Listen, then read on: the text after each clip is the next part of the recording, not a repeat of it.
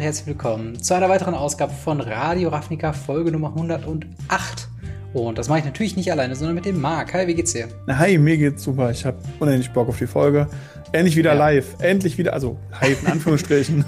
Quasi live, wöchentlich wieder, nicht vorproduziert. Ja, ich bin wieder aus Schweden wieder da. Äh, einen verkürzten Schwedenurlaub äh, aufgrund von Wetter, wo wir dann im Endeffekt nur ein paar Tage in Schweden selbst waren. Ähm, aber immerhin konnten wir noch ein bisschen Zeit in der Heimat verbringen. Das war auch cool. Äh, von daher, äh, ja, bin ich rundum froh und äh, vor allen Dingen äh, nicht erschöpft, sondern das Gegenteil davon. Äh, erfrischt, ausgeruht, äh, ausgeruht in die neue Folge Radio Ravnica. Ähm, wir haben nicht viele Themen, aber dafür sehr tiefgehende Themen, denn gefühlt, ich bin nach Schweden abgebogen und dann ging so Magic den Bach runter, zumindest das Digitale, gefühlt nach manchen Leuten Meinungen. Worüber es äh, darum geht, reden wir gleich, denn wir besprechen über ja, Magic Arena Historic Goes Hearthstone, könnte man sagen, äh, mit Digital-Only-Karten. Ein 800 plus Kartenset oder 700 plus Kartenset kommt jetzt sehr bald in zwei Wochen auf Arena und wird einiges verändern, was die Auswirkungen sind und wie das überhaupt einzuordnen ist. Das werden wir alles diskutieren. Und danach geht es auch schon, weil wir die eine Preview-Season von Dungeons and Dragons gerade hatten und dann am letzten Tag kommt Historic mit rein und jetzt haben wir schon wieder Innistrad, die zwei neuen Sets. Ähm, da haben wir natürlich auch schon erste Einblicke und was da auf uns zukommt, das werden wir auf jeden Fall auch noch besprochen. Zu guter Letzt natürlich Ask Us Anything und äh, ja, Bevor wir in die Folge reingehen, äh, nochmal kurz der Hinweis, dass wenn ihr das auf YouTube schaut, wir uns sehr, sehr über ein Abo freuen würden. Schaut doch mal bei MTG Blackset vorbei, der gerade die 500 Abonnenten geknackt hat. Gratulation dafür. Danke dafür.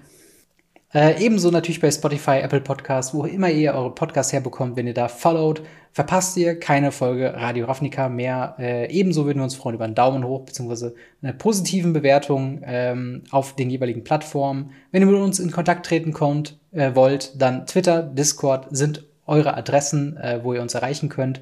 Zu guter Letzt Finanzielle Unterstützung könnt ihr uns auch bieten auf patreon.com slash gamery. So werdet ihr immer in der Endcard bei den YouTube-Videos genannt, sowie am Ende jedes Podcasts auch erwähnt. Ähm, und ja, wenn da was für euch dabei ist, schaut gerne mal vorbei.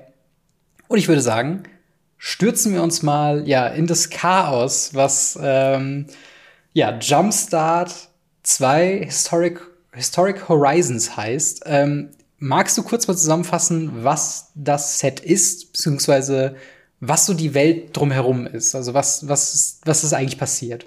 Ja, also es wird so sein. Also wir hatten ja vor einem Jahr, vor einem Jahr hatten wir Jumpstart Ungefähr, 1. Ja. Ähm, großartiges Produkt, äh, was dann auch auf Magic Arena kam in abgespeckter Form, welches dann eben in Historic spielbar war. Es war sehr cool.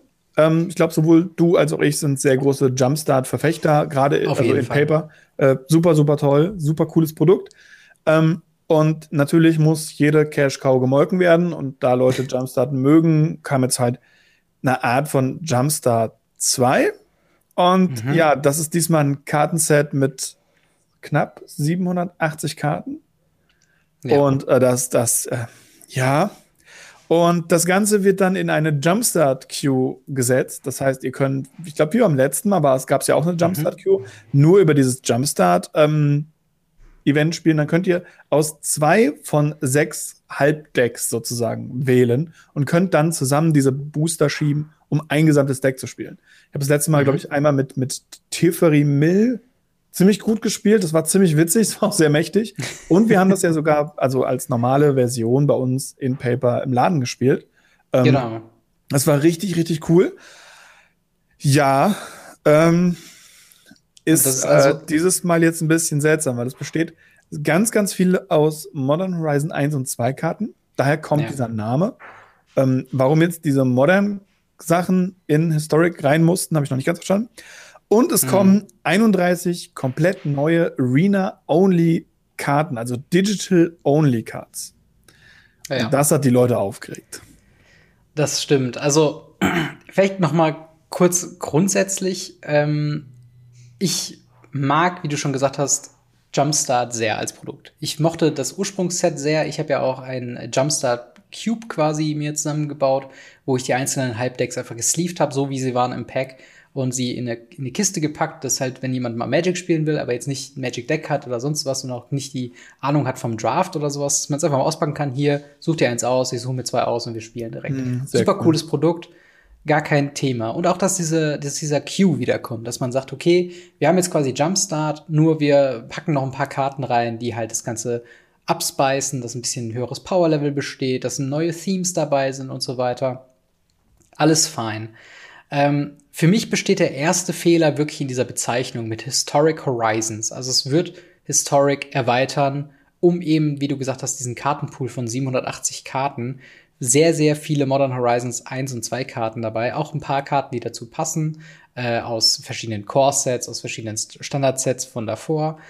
Ähm, aber ja, es ist so, puh, also eine Sache, die ich auf jeden Fall noch weiß von Jumpstart auf Arena der ersten Version ist, dass es unfassbar schwierig war, alle Karten zu bekommen. Gerade Rares mhm. und Mythics, weil man sich keine, keine Packs kaufen kann. Man konnte keine Packs einfach im Laden kaufen und sie einfach cracken. Man musste sich quasi immer wieder im Queue anmelden, abmelden oder man spielt halt und kriegt noch ein paar Rewards. Und dann hat man quasi zwei Packs bekommen. Das Ganze hat auch sehr viel mehr gekostet, als wenn man sich die Packs einfach so kaufen würde. Ja, und es war einfach tedious, also nur noch nervig und hat einfach nicht gut funktioniert. Jetzt wird das nochmal dupliziert um den Faktor, dass da super, super, super spielbare Karten drin sind. Also, weiß nicht, Nettle äh, Cyst sehe ich hier gerade. Wir haben Master of the Pearl Trident, wir haben äh, Esper Sentinel, wir haben Diagraph Colossus. All diese Karten, die Ursa. Äh, bitte? Ursa. Oder genau. Ursa, Jagdmoth, ähm, The First Silver, ja.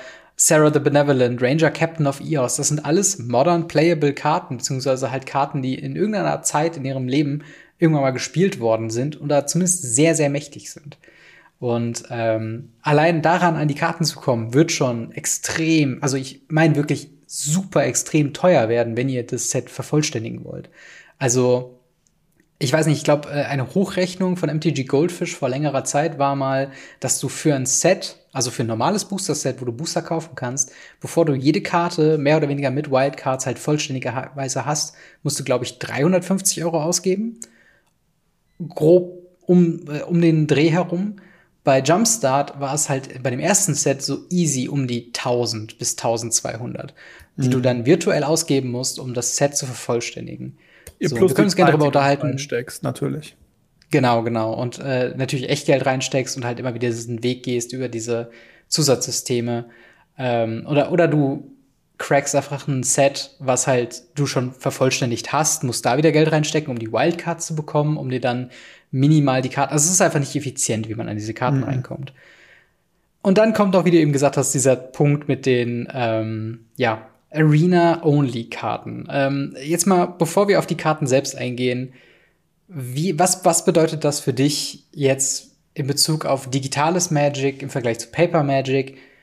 Ist das noch irgendwo dann vergleichbar oder glaubst, oder, oder glaubst du, dass jetzt einfach ein Bruch stattfand, der halt nicht rückkehrbar ist? Also tatsächlich ist es ja so, dass es wirklich äh, diese digitalen Only-Karten schon vor Jahrzehnten gegeben hat. Ja. Also es gibt das Spiel Chandala, Wer das noch nicht gespielt hat, tut es euch nicht an. Wer es von früher kennt, spielt es nochmal, es ist großartig. Ähm, aber es ist, da gab es auch schon Digital Only Cards. Die waren zwar fast alle Mist, mhm. aber es gab sie. Und ähm, das ist ein Punkt, wo ich jetzt sage, so ja, die Leute regen sich jetzt drüber auf, weil es jetzt aktuell die Zeit ist, sich aufzuregen über alles und jeden. Ähm, ich persönlich finde es nicht schlimm. Ähm, mhm. Es gibt ganz viele, die sagen, oh, das ist kein Magic mehr. Nein, auf keinen Fall. Wo ich sage, Nee, es gibt ja auch genug Karten, die es nur in Paper gibt, die es auf Arena nicht gibt. Also so ziemlich jedes coole Format. Aber das ist halt mhm. wirklich ein Punkt, wo ich sage, ja, warum? Also warum nicht? Es gab ja vorher schon zum Beispiel diesen Momia-Spielmodus. Den gab es ja. online. Den, es ist ein Spielmodus, den sie auf Magic Arena auch gebracht haben, der auf Arena sich nicht ganz so Beliebtheit erfreut hat. Aber auf Magic Online erfreut er sich unendlicher Beliebtheit. Ja, und ich habe mal probiert, vor Jahren das als Paper-Version nachzubauen indem ich einfach mhm. riesige Stapel aus Karten, die wir rumliegen hatten, gebaut habe, die CMC 1, also Entschuldigung, Mana Value 1, Mana Value mhm. 2, Mana Value 3 und so weiter hatten. Und das war, das war die Hölle. Es, es gibt ja. einen Grund, warum manche Sachen eben nur online funktionieren. Und ähm, die Karten sind ja alle so aufgebaut, dass sie nur online funktionieren. Wobei nicht alle. Es gibt ja auch einige Karten, die theoretisch auch als normale hm. Papierkarte passieren konnten. Ähm, aber bevor wir weitergehen, äh, möchten wir, glaube ich, erstmal auf die Karten eingehen, damit wir überhaupt wissen, worüber wir reden. Ja, genau. Also noch kurz vorher, was für mich quasi das auch bedeutet. Also ich würde zu guten, also zu, zu großen Teilen zustimmen, dass es für mich jetzt nicht so ultra dramatisch ist. Da stört mich zum Beispiel dieser Punkt, dass man nicht anständig an die Karten rankommt auf Arena. Das hat mich auch zum Beispiel bei Strixhaven mit den äh, Mystical Archives Karten extrem gestört und effektiv dafür gesorgt, dass ich heute kein Arena mehr spiele, weil halt diese, diese, man, man kann förmlich die Gier spüren einfach. Und das ist halt einfach was, was mich extrem nervt, was das angeht, dass spielbare Karten, die seit Anbeginn der Zeit in Magic Commons und Uncommons waren, wie halt eben Brainstorm, wie die ganzen äh, guten Karten Faceless Looting als Rare Schock. auf deinen digitalen Klienten zu bringen, ist einfach extrem dreist. Und dann halt diese ganzen Karten reinzubringen, die ich weiß nicht, ich würde Historic so ungefähr vergleichen vom Power-Level her, ist eine, also so auf den, so zwischen Pioneer und, und Modern vielleicht. Also so nicht so ganz stark wie Modern, aber, aber schon halt stärker noch, als Pioneer, da stimme ich dir auf jeden yeah, Fall. Ja, definitiv, aber schon stärker als Pioneer auf jeden Fall. Und jetzt droppt man noch diesen ganzen Kram noch oben drauf mit äh, ja, super Modder, also sehr krassen Modern-Karten, wie du eben schon meinst. Also wir haben auch Season Pyromancer hier mit drin. Ähm, und halt da noch oben drauf die äh, exklusiven Karten oder di Digital-Only-Karten, die sind fast schon gar nicht so schlimm. Aber halt, wie, wie ich mich jetzt schon sehe, händeringend, wenn ich, wenn ich, wenn ich ein cooles Historic-Deck sehe, und ich importe mir das und sehe ich irgendwie 16 Rare Wildcards und ich sage so, okay, die werde ich im Leben niemals zusammenkriegen, weil ich dafür das nicht mehr spiele genug. Und wahrscheinlich werden die so Format warpend sein, also so definierend für das Format werden, dass du einfach ohne nicht mehr effizient spielen kannst. Und ja, ich meine, es lohnt sich nicht wirklich auf Arena Budget Builds oder Fun Builds zu bauen, weil das nimmt ja nur Wildcards weg von den in Anführungszeichen echten Competitive Top Tier Decks. Mhm ähm, wo es halt keine Anreize gibt, irgendwas anderes zu spielen. Also du sparst ja nicht mehr irgendwas, wenn du dir jetzt denkst, okay, ich mach mal ein plus eins plus eins Theme oder sowas. Ähm, ich denke auch, das ist, das ist nicht, nicht förderlich. Ähm, zu dem Punkt, dass sie Einfluss haben werden, gehe ich hundertprozentig mit. Ähm, mhm. Modern Horizon 1 hat Modern komplett neu aufstrukturiert und Modern Horizon 2 jetzt auch. Ähm, mhm. Es wird auch aktuell davon geredet, dass Modern mittlerweile eine Art von rotierendem Format ist, was dann ja. von Modern Horizons bis Modern Horizons lebt. Und mhm. ähm, wenn diese Karten jetzt reingedroppt werden in ein Format, das eh schon darunter leidet, dass es nur Standardkarten der letzten vier Jahre oder so hat, glaube ich. Und mhm. dann auch noch ausgewählte, sehr starke Karten, die einfach überall vertreten sind und 80 Prozent der Banned-List sind solche Karten, die halt einfach reingedroppt wurden, dann gesagt wurde, oh, oh, das war doof. Und ähm, ja. ja. das, äh, sorry, äh, ich weiß nicht, was sie mit Historic vorhaben, ähm, was sie jetzt damit anfangen wollen, indem sie da einen Modern 2.0 draus machen, weil sie können es definitiv nicht mehr zu Modern machen. Dafür sind schon mhm. viel zu viele Karten, Format Staples und in diesem Format drin, die im Modern entweder gebannt sind oder gar nicht spielbar sind. Und also ja. es ist, ähm, ich weiß nicht, was die haben vor. Ich vermute mal, dass das wirklich am Anfang so eine Idee war, okay, wir machen Pioneer draus, dann ist Pioneer mhm. gescheitert, dann haben wir gesagt, mh, hm, okay, weiß nicht, machen wir halt irgendwie einen Jumpstart draus, dann ist Jumpstart gescheitert, dann so, mh, hm, ja, okay, schmeißen wir noch ein paar coole Anthologien dabei, damit wir da mhm. ein eigenes Format draus machen, dann ist das gescheitert.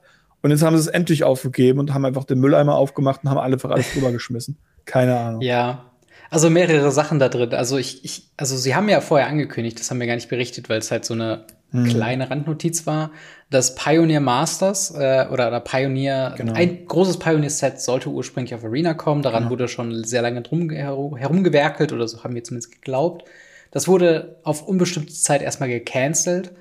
Ähm, und jetzt die logische Schlussfolgerung ist, wenn ich mir diese Kartenliste von 800 Karten angucke, haben sie anscheinend daran gearbeitet und haben gesehen, okay, die Leute mögen Historic, lass uns doch Historic aufwerten, anstatt quasi Pioneer mit ins Boot zu holen. Mhm. Was für mich halt zwei Dinge bedeutet, dass halt zum einen Historic niemals, niemals, niemals, niemals in Paper kommen wird. Es gibt immer wieder mal Stimmen, die das halt behaupten und sagen, hey, okay, Pioneer wird jetzt abgelöst von Historic, weil das halt so beliebt ist auf äh, Arena und ich glaube, kleinere Local Game Stores in Amerika haben damit sogar mal rumgespielt, Turniere mhm. zu machen im Historic-Format. Ähm, aber das ist jetzt quasi instant komplett vom Tisch und wird es nicht mehr geben. Äh, was natürlich die Konkurrenzhaltung zu Pioneer so ein bisschen aufhebt. Worüber ich mich vielleicht freuen würde, wäre dann, dass sie dann sagen, okay, wir gehen jetzt quasi Riot mit Historic auf Arena und dafür können wir vielleicht Pioneer noch mal irgendwas geben. Aber gut, wir wissen ja noch gar nicht, wie es weitergeht mit größeren Turnieren, von daher. Eingefangen oder Wahnvorstellungen oder so. Ja, ich, ich würde mir ja wünschen, dass da tatsächlich jetzt noch was kommt, weil gerade mit Historic Horizons ähm, habe ich halt sehr viel gelesen von auch größeren Content-Creatoren, äh, MTG Goldfish, äh, Pleasant Kenobi etc. etc., die jetzt halt so ein bisschen mehr so tendieren, so hey, okay, jetzt ist das halt digital only und irgendwie besteht der Bedarf, auch was ich halt sehr häufig lese im, im ähm, Magic äh, Reddit und so weiter und auf Twitter, es besteht irgendwo ein Bedarf, noch was dazwischen zu haben zwischen Standard und Modern, weil die ja. Gap mittlerweile so groß ist und irgendwas ja müsste kommen und irgendwas müsste unterstützt werden. Das Problem ist, dass sie nicht wissen, was. Sie haben es ja zum zweiten Mal probiert. Man darf ja nie vergessen, was, was ganz viele Leute immer wieder vergessen. Es gab ja, ja. etwas, was sie versucht haben, dazwischen zu schieben, vor Histor äh, vor hier. Pioneer. Pioneer. Wo sie dieses ja. New Frontier versucht haben, dann haben sie dieses, dieses komische Horizon noch probiert und, und ja, jetzt dann Pioneer und alles ist gescheitert. Ja. Das ist halt genau der Punkt. Ja, aber gescheitert aus, aus welchen Gründen? Also im Endeffekt ja, genau. haben sie es ja nicht mehr halt weiter supported und das ist halt der Grund, warum es ja. gescheitert ist. Die Leute haben Bock, aber wenn es halt nirgendwo angeboten wird, nirgendwo gespielt wird, nirgendwo Anreize geschaffen wird für Local Game Stores, Pioneer-Turniere zu machen, mhm. dann klar, warum sollte man ein Pioneer spielen? Das kann ich voll und ganz nachvollziehen.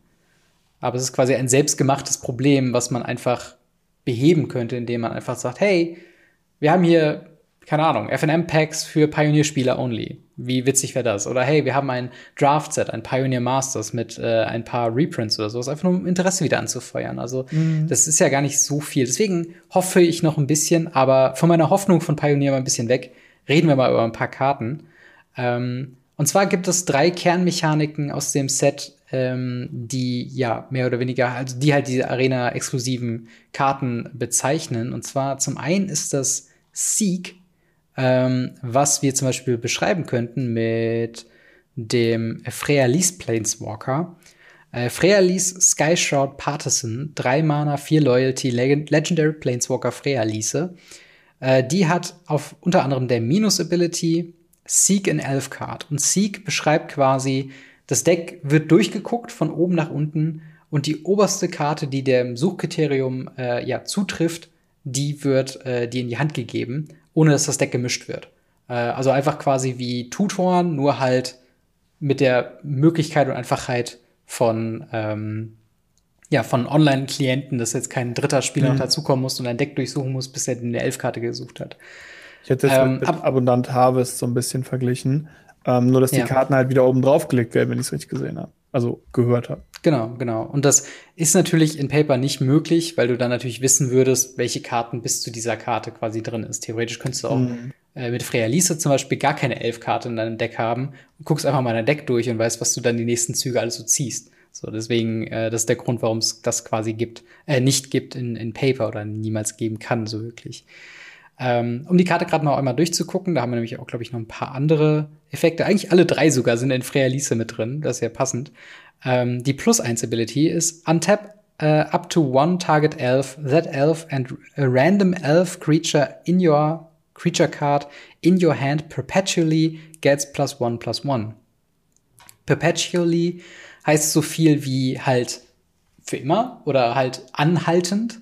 Äh, was halt heißt, wenn dieser Elf, der, der bekommt auf der Hand plus eins plus eins. Und das heißt, wenn ihr den ausspielt, und er wird zum Beispiel wieder auf die Hand gebounced, er behält die plus eins plus eins. Selbst wenn er gekillt wird, diese Elfkarte, also in den Friedhof landet und wird reanimiert, bleibt er bei plus eins plus eins. Ähm, ja, was, was, was hältst du von diesem plus eins plus eins, beziehungsweise von diesem Perpetuate als ein, ein Begriff? Ja, es ist, es ist halt Hearthstone. Also es ist tatsächlich eine Fähigkeit, die eins zu eins in Hearthstone so vorgekommen ist, ähm, die ich mhm. auch sehr, sehr gerne gespielt habe. Und ähm, wo einfach eine random Kreatur auf der Hand plus eins plus eins gegeben wurde oder allen deinen Kreaturen in deinem Deck plus eins plus eins gegeben wurde oder ähm, alle Karten in deinem Deck eins günstiger wurden oder so. Das, und das halt als einmaliger Effekt, das war halt ganz normal. Und, mhm. und daher kenne ich den Effekt auch aus anderen Digital Online Card Games. Ich habe ja einiges, was das angeht, auch schon gespielt. Und die mhm. haben das eigentlich fast alle, wenn ich mich richtig erinnere. Ähm, ja. Dementsprechend macht das nur Sinn, dass Magic das auf seiner eigenen Digital-Plattform halt auch hat. Genau, ich glaube, echt fies wird es dann, wenn es halt um minus eins, minus eins oder minus eins, minus mhm. zwei ist, glaube ich, Withering gibt es eine Karte, die das irgendwie so beschreibt. Ähm, weil das halt dann wirklich bedeutet, dass selbst zum Beispiel nehmen wir die äh, hier Kas äh, Kessel äh, Cat Combo, äh, mhm. hier Conjurers, wie heißt der nochmal? Ähm, Familia. Ja. Ich habe schon wieder die Karte vergessen, weil sie. Bitte? Ja, yeah, der Familia. Ja, ja, auf jeden Fall. Der ist ja nur 1-1, wenn du dem quasi Perpetuate minus 1, minus 1 gibt. Das heißt, er würde eigentlich wiederkommen, würde er sofort wieder sterben, weil er wieder, äh, weil er halt einfach keine Toughness hat. Und äh, irgendwo denke ich mir so, das könnte man, wenn man, glaube ich, ganz krass wollte, könnte man das in Paper imitieren. Hm. Ähm, indem man irgendwie mit, meine, meine Idee war mit Klebestreifen oder sowas oder mit, mit so Klammern, die man irgendwie an die Karte dran pinnt von einer Seite wo man dann sagt, okay, äh, ich habe mir das jetzt nicht nur ausgedacht, dass diese Karte auf meiner Hand plus eins plus eins kriegt, sondern ich habe hier das draufgeklebt, deswegen hat sie plus eins plus eins. Und das könnte theoretisch auch noch draufbleiben, aber natürlich mhm. ist es unsauber für Tournament Play ich will mir gar nicht erst das Regelbuch danach angucken, weil ich glaube, da müssten sie so vieles ändern, was das alles impliziert. Ja, vor allem, weil sie auch zum Beispiel Sachen hat, wie wenn die Kreatur ins Deck gemischt wird, behält sie es ja auch. Und dann müsstest du genau, diesen Pin ja. mit in dein Deck mischen und so. Und, äh, ja, äh. ja, genau. Das, das ist halt sehr, sehr iffy. Aber ähm, wir haben noch tatsächlich eine, eine dritte Mechanik, die auch auf Realise drauf liegt, und zwar die minus 6 Ability. Conjure a Regal Force Card onto the battlefield. Und das ist nämlich genau dieses Conjure, ich glaube auf Deutsch beschwören was genau das macht, was man sich denkt. Also die Karte wird aus dem Nichts herbeigezaubert. Und ähm, ja, in diesem Fall äh, onto the battlefield, das heißt, die Karte wird sogar sofort gespielt, beziehungsweise der Effekt tritt sofort halt ein. Es gibt auch noch Conjure into your hand, das heißt, man bekommt einfach eine Kopie der Karte auf die Hand. Was wiederum nicht unähnlich ist zu einer Karte, die wir jetzt auch letztens erst hatten in Modern Horizons 2, und zwar Garth, the One-Eyed wo man ja ihn quasi tappen äh, konnte und dann ein, unter anderem ein Black Lotus quasi als Token beschwören konnte. Und ich glaube, da war es aber so gewordet von wegen create a copy ähm, of this card. You can cast it this turn oder irgendwie sowas. Also du musstest sie quasi sofort die als ging Token. Gar nicht auf die Hand. Ach so, ach, sie ging gar nicht auf die Hand, als genau Token so. ins Spiel, ähm, weil das ja. Problem eben besteht, äh, Tokens können auf der Hand normalerweise nicht existieren. Mhm. Ähm, sie können im Friedhof nicht existieren, sie können im Exile nicht existieren, sie können in der Commander Zone nicht existieren. Mhm. Es ist tatsächlich so, dass ein Token, der das Spielfeld verlässt, direkt vanisht. Das ist hierbei jetzt eben nicht der Fall. Mhm. Ähm, das ist aber auch etwas, was auch wieder in sehr, sehr vielen anderen Digital Card Games eben passiert, dass man eben Klar. Kopien auch, nachdem man sie ausgespielt hat und die wird zurück auf die Hand gebounced, hat man sie ja trotzdem. Und ja. in dem Fall jetzt von Freya Lese ähm, ist es ja eine spezifische Karte, und zwar die Regal Force, mhm. die ja einfach auch schon aus, ich glaube, Lurowine ist, 6-6, wenn sie ins Spiel kommt, zieht sie, glaube ich, so viele Karten, wie du grüne Kreaturen hast. Ähm, mhm. Sehr, sehr coole Karte eigentlich. Wo ich mir halt sage so, ja, okay, aber die Karte hätten sie auch einfach da reintun können. Das stimmt, ja. Aber das ist halt, also es ist natürlich, ich weiß nicht, ob halt die Karte selbst sich dafür gelohnt hätte, wenn du weißt, was ich meine. Also da musst du ja immer noch die sechs Mana casten und hier sieben. hast du sie ja mit dem, oder sieben Mana sieben und hier Mana hast du halt den fünf, Conjure. Sieben Mana 5, 5, so ist sie, genau. Genau. Und hier hast du halt das Conjure-Effekt, die ist halt sofort auf dem Battlefield. Und äh, das ist natürlich super angenehm, halt als Planeswalker das als, als Ultimate quasi zu haben. Mhm. Aber wie du schon sagst, es ist auch nichts Neues, wenn man Hearthstone spielt. Äh, tatsächlich noch eine Karte, die ich noch kurz mit reinwerfen will, ähm, was diese Arena-Only-Effekte gibt, ist Shoreline Scout, weil der für auf Twitter für ein bisschen äh, Diskussion gesorgt hat, wo ich glaube auch du dran beteiligt warst. Mhm. Äh, und zwar ein Einmaner 1-1 äh, Creature Merfolk Scout. Uh, when this creature enters the battlefield, you may exile a Merfolk card or a land card from your hand. If you do, conjure a tropical island card into your hand. As long as another uh, Merfolk or an island enters the battlefield, uh, under your control this turn, Shoreline Scout gets plus one, plus zero. Und zwar haben wir hier Tropical Island, eine Reserved List Karte, die quasi Naja, wurde es reprintet? Ich weiß es nicht. Eigentlich ja nicht, ne? Nee, Online-Kopien dürfen ja reprintet werden. Deswegen gibt es auf Magic Online gibt's auch Duels für, ich glaube, drei Euro oder so, weil die einfach mm. unendlich viele Reprints haben, je nach Print halt. Und ähm, ja, ein Paper kostet die keine drei Euro. Ich finde es ganz interessant, dass sie hier einfach eins der Duels genommen haben. Ja. Ähm, äh, wirkt sehr random. Vielleicht einfach das Lieblingsduel von irgendeinem Designer, ich weiß es nicht. Ähm, Vermutlich, ich, ja. Ich hätte, mich hätte es auch nicht gewundert, wenn sie einfach gesagt haben, hier habt ihr einfach jedes Duel, äh, die sind alle Hyper Mythic Rare und ihr müsst zwei Mythic Rare mindestens dafür aufgeben, damit ihr diese Karte bekommt. Ähm, mhm. Hätte mich jetzt auch nicht gewundert, hätte mich wahrscheinlich sogar mehr gefreut als, als diese Version leider. Ja, das stimmt. Vor allen Dingen, das Ding ist, ähm, ich glaube, warum auch diese Diskussion auf Twitter entstanden ist, ist halt wirklich, weil sie das in dem Ursprungsartikel einfach nur als eine Liste von Karten, genau. die conjured werden können, angegeben haben. Und das war, glaube ich, Tropical Island, ich glaube Storm, irgendwas äh, äh, hier äh, Pegasus oder so, so ein random ja, 3 Mana 2-1 ja. oder 2 Mana 2-1 und dann noch Ponder. Wo man dachte, okay, jetzt haben sie Brainstorm drin, jetzt haben sie Ponder drin, aber das sind halt alles Karten, die nicht technisch gesehen eine Karte sind im genau. Set, sondern man muss sie quasi, wie halt bei Garth mit dem Black Lotus, in irgendeiner Art und Weise ähm, vorher sich heraufbeschwören. Ähm, und das fand ich ja, ich fand's, ich find's ja irgendwie interessant, dann so die, die Reaktion darauf zu sehen. Ähm, vor allen Dingen, also es gibt zum Beispiel auch noch andere Karten wie Davriel Soul Broker, der noch eine mhm. Fähigkeit mhm. hat auf der Minus zwei der einfach nur sagt, accept one uh, Davriel's offers, dann accept one of Davriel's uh, conditions, wo quasi eine, ich glaube, Liste von jeweils zwölf oder 18 Kriterien für jeweils beide Kategorien da ist. Und es werden die immer random drei Sachen vorgeschlagen. Und das ist halt auch so ein Ding, so typisch Hearthstone. Es wird durcheinander geworfen. Es wird sich auch offen gehalten, ob man das in Zukunft quasi äh, erweitert, die Liste, äh, oder halt auch Sachen wieder runternimmt. Und das sind halt so Sachen, wo ich dann denke, okay, wie bewertet man eine solche Karte, wenn man halt diese ganzen Online-Only-Effekte hat? Gerade in Bezug auf Magic ist es halt sehr schwierig, oder? Ich finde es sehr einfach tatsächlich. Also ich, ich bewerte die Karte als, als eine Fun-Karte, weil das ist das, was diese, diese Karten, diese Random-Karten, diese Magic Online äh, oder Online, ähm, weil ich kann nicht Magic Online sagen, äh, Digital Magic Only Karten hm. halt wirklich bringen. Und das ist ein Aspekt im Game, den man sonst niemals haben könnte.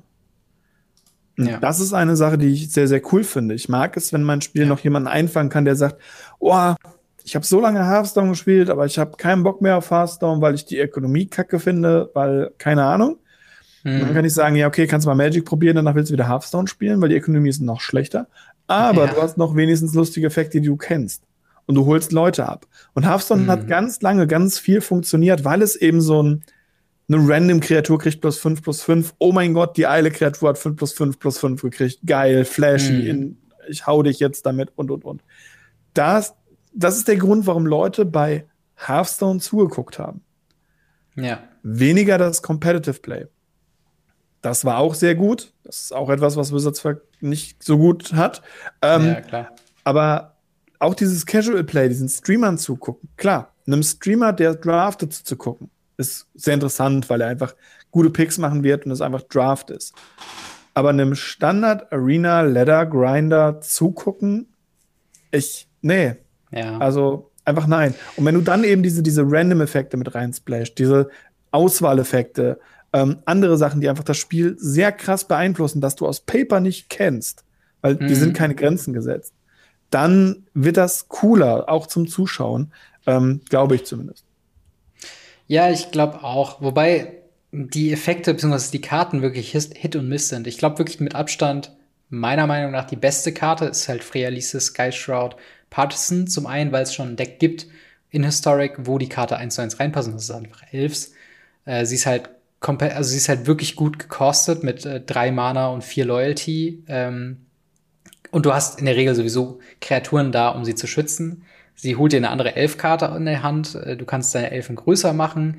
Und halt eben, äh, ja, die Ultimate, müssen wir gar nicht davon reden, äh, refuelt halt bis zu geht nicht mehr.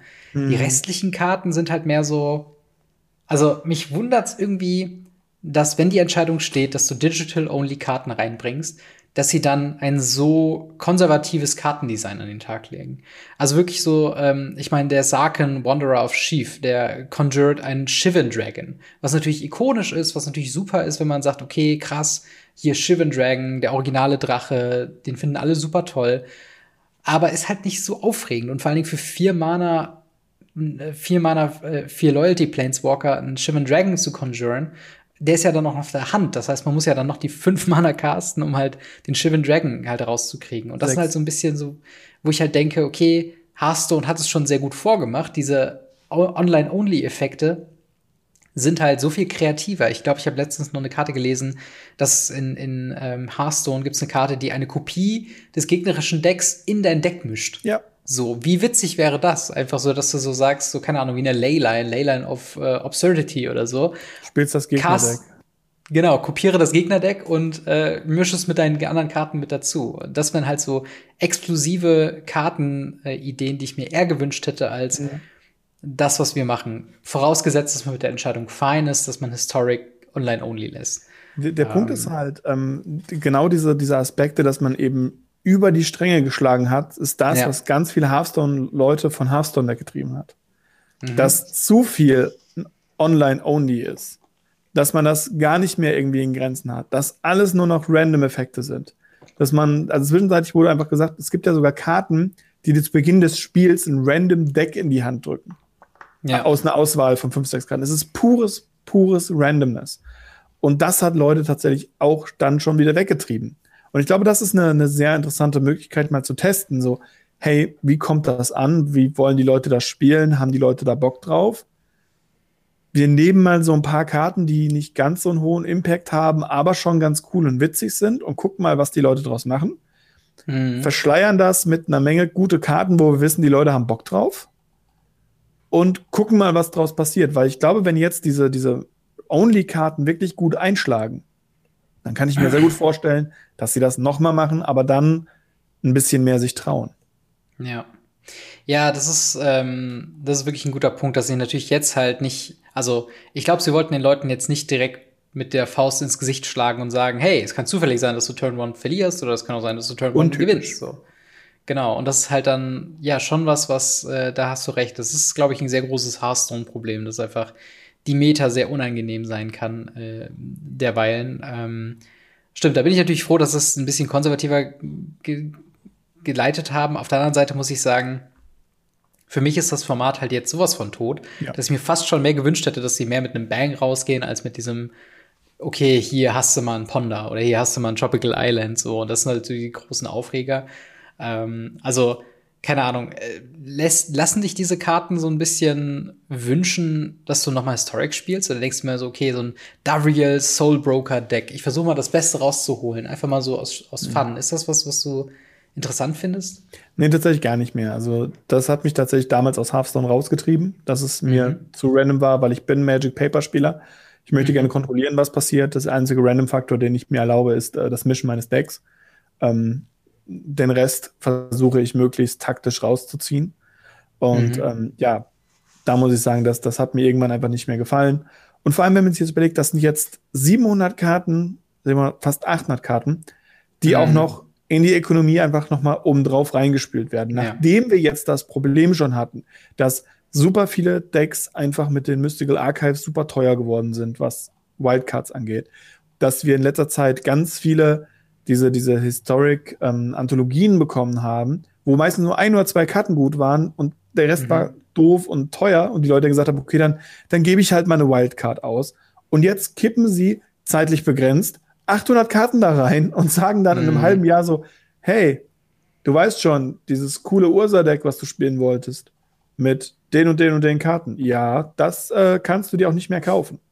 Und das ist ja, halt. das das ah. ist wirklich halt, also ich glaube, ich weiß noch nicht mal, ob ich ein großes, also ich hätte, glaube ich, kein, also anders gesagt, ich glaube, ich hätte trotzdem noch ausreichend Kritikpunkte, selbst wenn sie Jumpstart als Booster einfach in den Shop mit reingeballert hätten. Aber das wäre das Mindeste, was sie hätten machen können. Dass halt die Leute einen komfortableren Weg haben, halt eben mit Duplicate Protection, das ja auch bei dem Q nicht immer gegeben ist. Ähm, und halt auch was die Rewards angeht. Ich glaube, du kannst halt zwei Wins haben und bekommst dann nochmal zwei Rares oder Mythics aus dem Set random zugelost, aber dann natürlich jede Rare Mythic kannst du bis zu viermal haben. Erst ab der fünften Karte bekommst du ein bisschen Walled Progress und man weiß es halt nicht bei den Rewards, ob diese Protection überhaupt funktioniert. Also im schlimmsten Fall ähm, kann es sogar sein, dass du, keine Ahnung, deinen fünften, deine fünfte Rare aus dem Set so bekommst und du bekommst die nicht mal refunded in, in Vault Progress oder so, weil eben dieser Duplicate-Schutz nur für Booster gilt. Und ähm, da sind halt super viele Sachen drin, wo ich denke, okay, eigentlich, eigentlich kann ich mir kaum vorstellen, dass auch nur eine Person, die Arena mal gespielt hat oder mit den Problemen von Arena vertraut ist, auf das System guckt, wie man an die neuen Karten rankommen soll und nicht ein einziges Problem damit findet. Also es ist wirklich keine ich Ahnung. Ich finde es also, ja schon schwierig, dass du halt die alten Produkte einfach nicht mehr im Shop hast. Also das ja. ist etwas, was selbst Hearthstone irgendwann realisiert hat und jedes andere Online-Digital Card Game auch. Ja. Du, du musst die Karten, noch die Booster musst du noch da haben. Ähm, auch ja. wenn die Karten irrelevant sind, du musst das groß und dick markieren, so, hey, die kannst du übrigens nicht im Standard spielen. Aber ähm, mhm. wenn du das machst, musst du eigentlich früher oder später diese Booster wieder anbieten.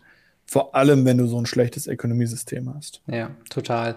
Und es hätte sich ja auch niemand abgehalten aus diesem Jumpstart 2, was ich übrigens als Konzept und selbst mit den Karten, die drin sind, immer noch cool finde, auch für Paper, aber dafür komm ich, dazu komme ich später. Mhm. Ähm, da kannst du ja trotzdem das als, als eine Art Phantom-Event hm. anbieten. So ein bisschen, wir hatten ja auch schon mal Black Lotus of Arena im Sinne von bei dieser Promo-Event, als Theros Beyond Death gerade rauskam, da wurden zwei Decks vorbereitet, Stimmt, wo unter anderem ein Black Lotus drin war und so weiter. Und solche Sachen, das, das kannst du ja machen. Du kannst ja auch immer noch 1000 Gold oder wie viel sie auch immer dafür verlangen, ähm, kannst du ja immer noch verlangen.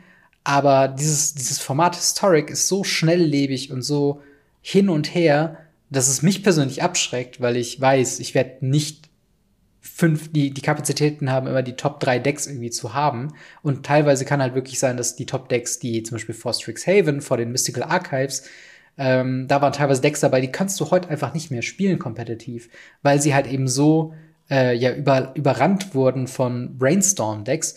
Jetzt wissen wir aber auch übrigens, warum Brainstorm damals suspended war. Jetzt wollen wir natürlich erstmal gucken, wie sich Historic Gets verändert mit diesen 800 plus Karten und danach dann entscheiden, wie es halt weitergeht. Mhm. Aber selbst da kann man halt so sagen, keine Ahnung, hat, hat sich ein Enchantment-Deck gelohnt vor Sith's Harvester's Hand oder äh, Sterling Grove, also diesen ganzen Modern Horizons Karten, die auch da jetzt ein Enchantment-Deck bauen, ne, haben sich White Weenie Strategien, äh, also beziehungsweise einfach weiß-basierte Agro-Decks vor Talias Lieutenant. Jetzt musst du halt gucken, dass du alle Humans irgendwie zusammenkriegst, die relevant sind, so. Und das sind halt einfach so Entscheidungen, die aus, aus Designer-Perspektive wirken die vielleicht so, okay, krass, so wir, wir, wir mischen noch mal auf, wir machen noch mal sehr viel das Format interessanter, aber als Spieler auf der, auf der Seite von denjenigen, die Geld investieren müssen, um daran partizipieren zu müssen, ist das halt immer ein schwieriger Punkt, sowas. Also, mhm. keine Ahnung, ich bin da wirklich kein Fan von, wie hin und her und, und ähm, ja, all over the place halt Historic geworden ist. Weil ich das Gefühl habe, so die ersten drei Historics hätte ich mir komplett schenken können. Ich glaube, da ist keine einzige Karte drin, die irgendwie relevant noch ist. Äh, ganz zu schweigen von den letzten beiden, die man sich hier, glaube ich, auch noch kaufen konnte bis vor kurzem. Weil ich glaube, das wird halt jetzt einfach alles dominieren und halt, ähm, ja. ja, Karten genau, und, Decks neu definieren. Das Interessante daran ist ja auch einfach, dass äh, diese dieses modernen Sachen, die damit mit reinkommen, ähm, mhm dass die bestimmt mega viel Spaß machen. Dass die ja. bestimmt super viele coole Interaktionen machen. Und dass, wenn man jetzt auf einem Standpunkt ist mit Geld spielt keine Rolle oder wir haben alle Karten, dann wäre mhm. das so eine schöne Sache. Ich meine, ich, ich, erinnere wieder immer wieder gerne dran äh, an das, das Preview-Event, was wir gespielt haben, wo wir einfach alle ja. Karten der Welt halten haben können. Klar. Das war großartig. Arena hat auf einmal so viel Spaß gemacht. Aber Arena ist kein Spielort für ein Casual-Deck, für nee. ein lustiges Commander-Deck mit irgendeiner wacky Sache wie ich spiele alle Karten, wo ein Buch drin vorkommt. Das, mhm. das spielst du nicht auf Arena. Das spielst du in Paper mit deinen Freunden. Auf ja. Arena mit random Leuten spielst du einen Competitive Deck und versuchst, den Gegner zu besiegen. Ohne irgendwelche Emotionen, ohne irgendwelche Gesichtssachen, ohne irgendwelche Interaktion. Und ja da macht es dann halt keinen Sinn hinzugehen und zu sagen, hey, äh, wir machen mal so ein bisschen Fun und äh, für den Fun müsst ihr viel bezahlen und wenn ihr dann gewinnen wollt, müsst ihr noch mehr bezahlen. Dann sollen sie irgendwann hingehen und sollen, keine Ahnung, ein Mietsystem machen, dass sie sagen, okay, dürft, ihr habt, Arena ist free to play, jeder darf es spielen, aber ab mhm. dem ersten Monat kostet das 12 Euro oder so im Monat. Also das alte ja. WoW-Prinzip. Also irgendwas muss aber dann da würden sie ja nicht so viel Geld machen. Ja, ja das ist mir so. bewusst. Äh, das ist halt das Problem, müssen ne? Sie ja machen, weil so wie es jetzt machen, haben sie jetzt noch mal ein bisschen Kohlen ins Feuer geworfen, um den Zug ja. endgültig an die Wand zu fahren.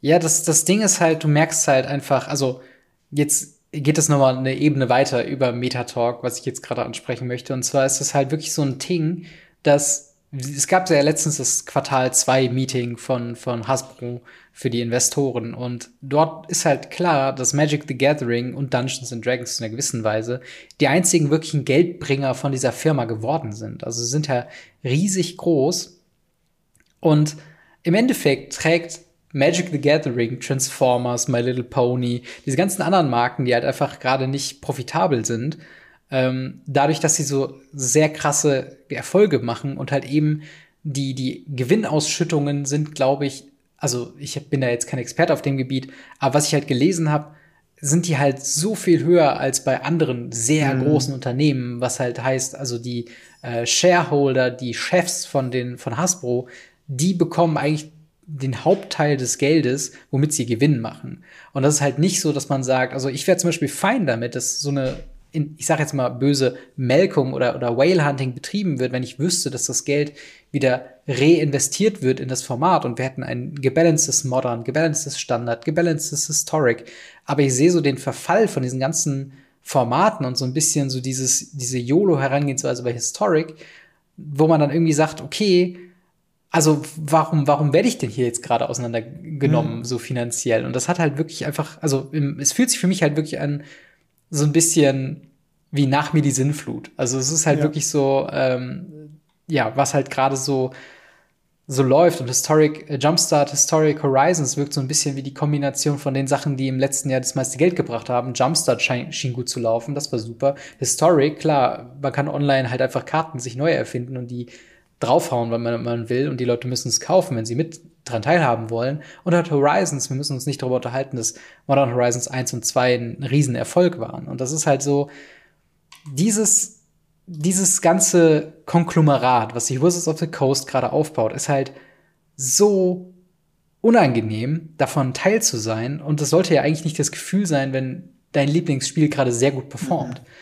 Und ja, jetzt lese ich es hier gerade von Hipsters of the Coast. Wizards of the Coast's Revenue more than doubled, also nochmal verdoppelt mhm. im Quartal 2000, äh, äh, also im zweiten Quartal 2021, wo wir ja schon beim ersten Quartal gesagt haben, dass sie in dem letzten Wintergeschäft mehr eingenommen haben denn je. Also ja. es ist wirklich, ähm, also nicht nur trägt Wizards of the Coast die Firma, sondern halt eben noch die Gewinne sind halt so viel höher. Und das ist halt einfach, die zwei Nachrichten nebeneinander zu lesen, macht mich einfach nur noch sauer. Ja, vor allem, wenn du dir noch überlegst, ähm, es ist ja aber auch der, der Punkt, wo wir später noch zu kommen. Wir haben ja schon wieder ein neues Set.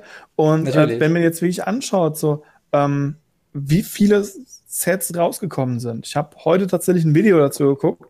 Ähm, mhm. Und da wurde dann mal verglichen, was 2011, also vor zehn Jahren, an Produkten rausgekommen ist.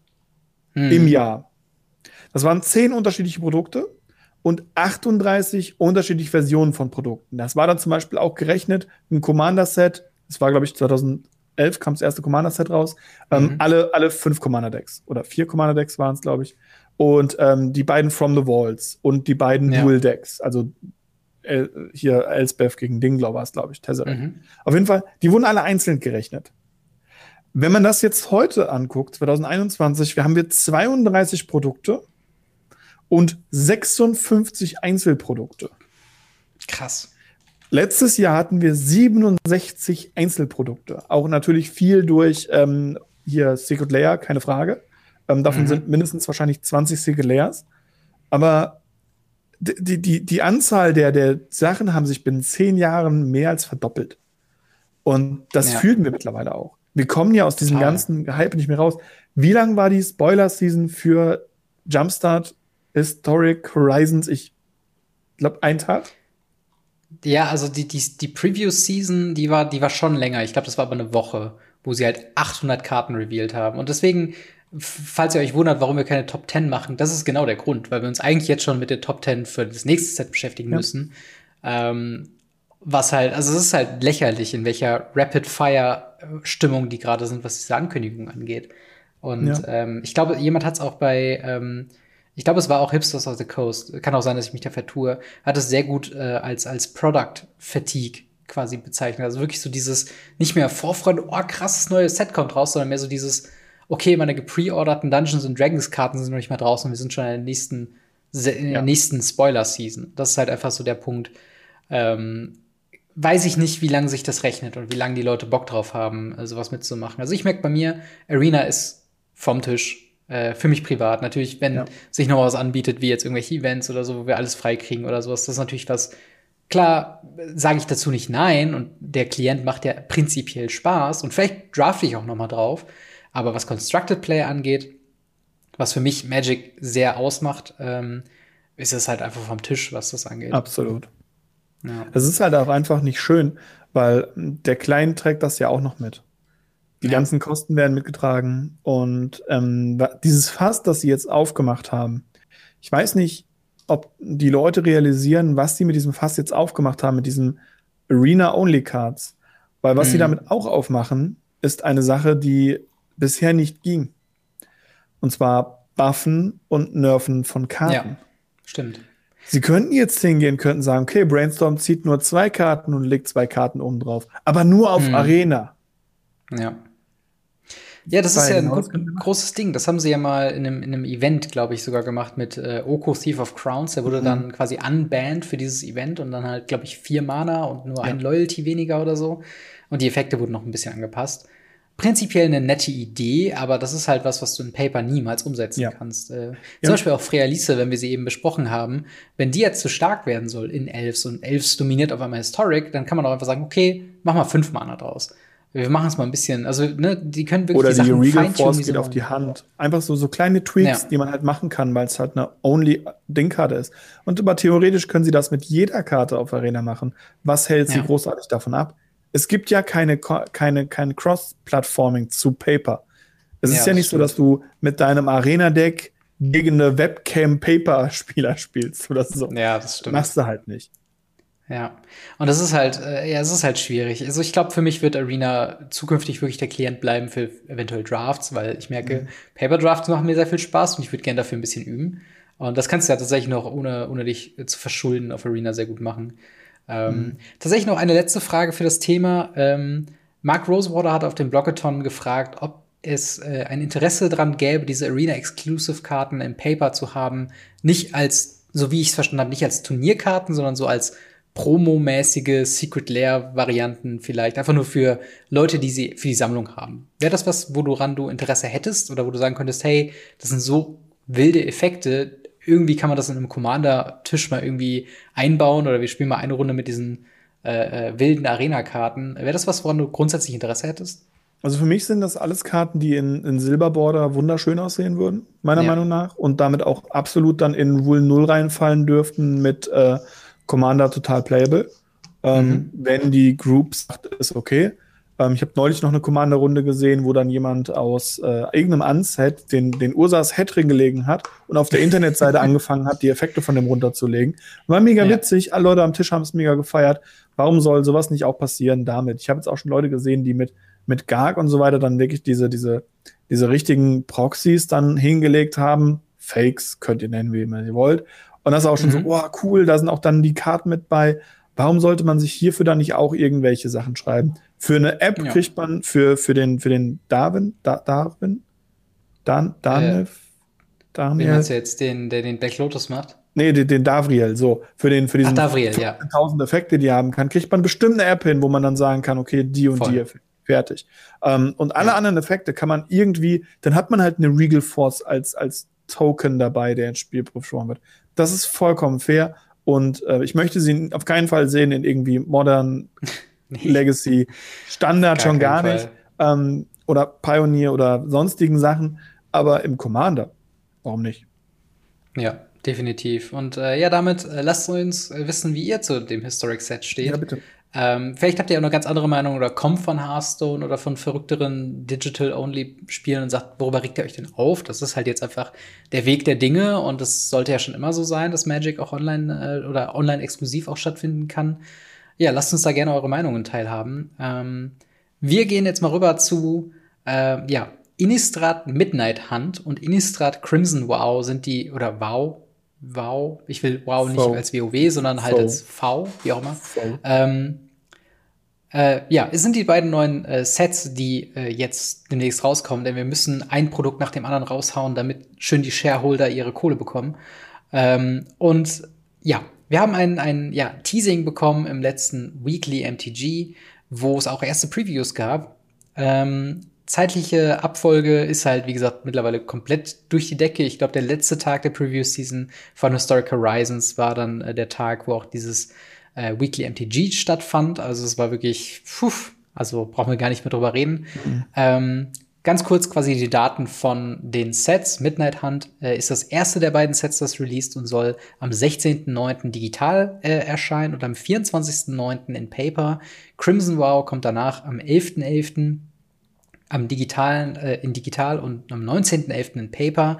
Beide Sets spielen auf Innistrad und haben die komplette Produktpalette, also Draft, Set, Collector Booster, zwei Commander-Decks jeweils, äh, je, auch wieder im Dungeons and Dragons slash Strixhaven-Stil, also die 20 Euro äh, Commander-Decks sind wohl jetzt komplett vom Tisch.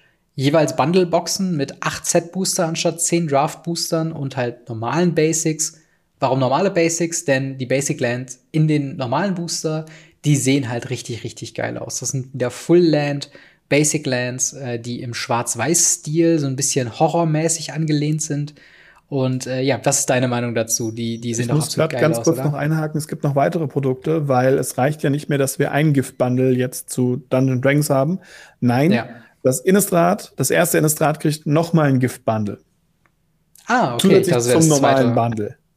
Ja. Ähm, und ganz wichtig für alle Leute, die Pre-Release spielen wollen, Pre-Releases werden sehr wahrscheinlich bei fast allen Händlern teurer. Oh, okay. Krass. Was daran liegt, dass äh, viele Händler ähm, den Wunsch der Spieler weitergetragen haben, ähm, dass man nicht mit zwei Draft-Boostern als Preise von einem FM nach Hause geht, weil mit mhm. Draft-Boostern kann man bekannterweise nichts anfangen. Dementsprechend gibt Wizards jetzt Set-Booster für dieses äh, Release aus. Mhm. Set-Booster kosten in der Produktion weniger, in der Herstellung weniger, sind aber teurer, deswegen werden jetzt ja. Pre-Releases auch teurer. Ähm, zumindest ja. bei den meisten. Es gibt bestimmt ein paar Händler, die das irgendwie anders dann verwursten und sagen, hey, ich mache immer noch das für denselben Preis. Im Durchschnitt werden die Sachen teurer. Auch die generellen Produkte erhalten bis zu 25% Preisaufschlag. Ähm, Natürlich. Dementsprechend äh, sind es nicht nur sehr, sehr viele Produkte und sehr viel mehr Produkte, sondern ihr dürft euch auch nicht wundern, wenn manche Booster auf einmal teurer werden. Genau, und das ist auch der, die, dieselbe Begründung, würde ich fast anlehnen an die Bundle-Box, denn äh, da ist man dann von den zehn Draft-Boostern auf acht Set-Booster rumgegangen, wenn, mhm. denn Set-Booster sind ja teurer im Verkauf, in der Produktion nicht, aber trotzdem kann man ja einfach mal ein paar weniger Karten äh, anbieten für hoffentlich denselben Preis, aber wahrscheinlich auch wieder einen etwas teureren Preis. Ähm, und ja, man kriegt noch nicht mal Full Art Basics. Ja. Ähm, aber wie findest du denn die Basics? Sind die, ich ich finde die äh, Basics cool? großartig. Ich bin ganz froh, dass sie nicht als Secret Layer rauskam, weil dann hätte ich es mir holen müssen vielleicht. Ähm, ich finde es ja. ein bisschen schade für die Leute, ähm, die diese Black Secret Layer Länder sich geholt haben. Stimmt, ja, die Metal aussehen. Die ja. sind ja noch gar nicht so lange her. Die sind geil. Keine Frage. Die sind auch meiner Meinung nach immer noch geiler wie die Innistrad-Dinger. Aber mhm. dieselbe Stil mit, mit mehr diesem Horror-Hintergrund und so weiter das ist halt das, was ich immer befürchtet habe bei Secret Layer, dass sie irgendwann sich irgendwie in eine Ecke manövrieren, dass sie Sachen drucken, die sie schon in Secret Layer gedruckt haben. Ja, auf jeden Fall sind die Basic Lands, also ich finde die auch fabelhaft und ähm, ich hoffe, ich krieg genug, ähm, dass ich mir damit ein paar Decks aufhübschen kann. Äh, ich glaube, das Einzige, was mir so ein bisschen missfällt, ist äh, das Planes weil zum Beispiel bei den Swamps, was ja eigentlich die Farbe schwarz ist, haben sie zumindest diesen lila Border genommen, dieses leichte mhm. ähm, da drin. Und bei Plains ist es einfach nur weiß, wo ich mir vielleicht eher so einen Gelbton gewünscht hätte, damit es halt ein bisschen mehr hervorsticht. Weil so wirkt es halt so ein bisschen, als ob einfach Farbe fehlt. Äh, wenn du weißt, ja, was ich meine. Ja, das stimmt, das stimmt. Genau, und das ist halt so der einzige Kritikpunkt, den ich an den Ländern vielleicht habe. Aber ähm, ja, fangen wir einfach mal an, über äh, Karten zu reden, denn wir haben schon ein paar davon yes. bekommen. Und ich würde mal sagen, äh, wir fangen mal an mit äh, der ja, Karte, die vom Namen her zumindest schon ein bisschen aufhorcht. Und zwar ist das Ran End 7.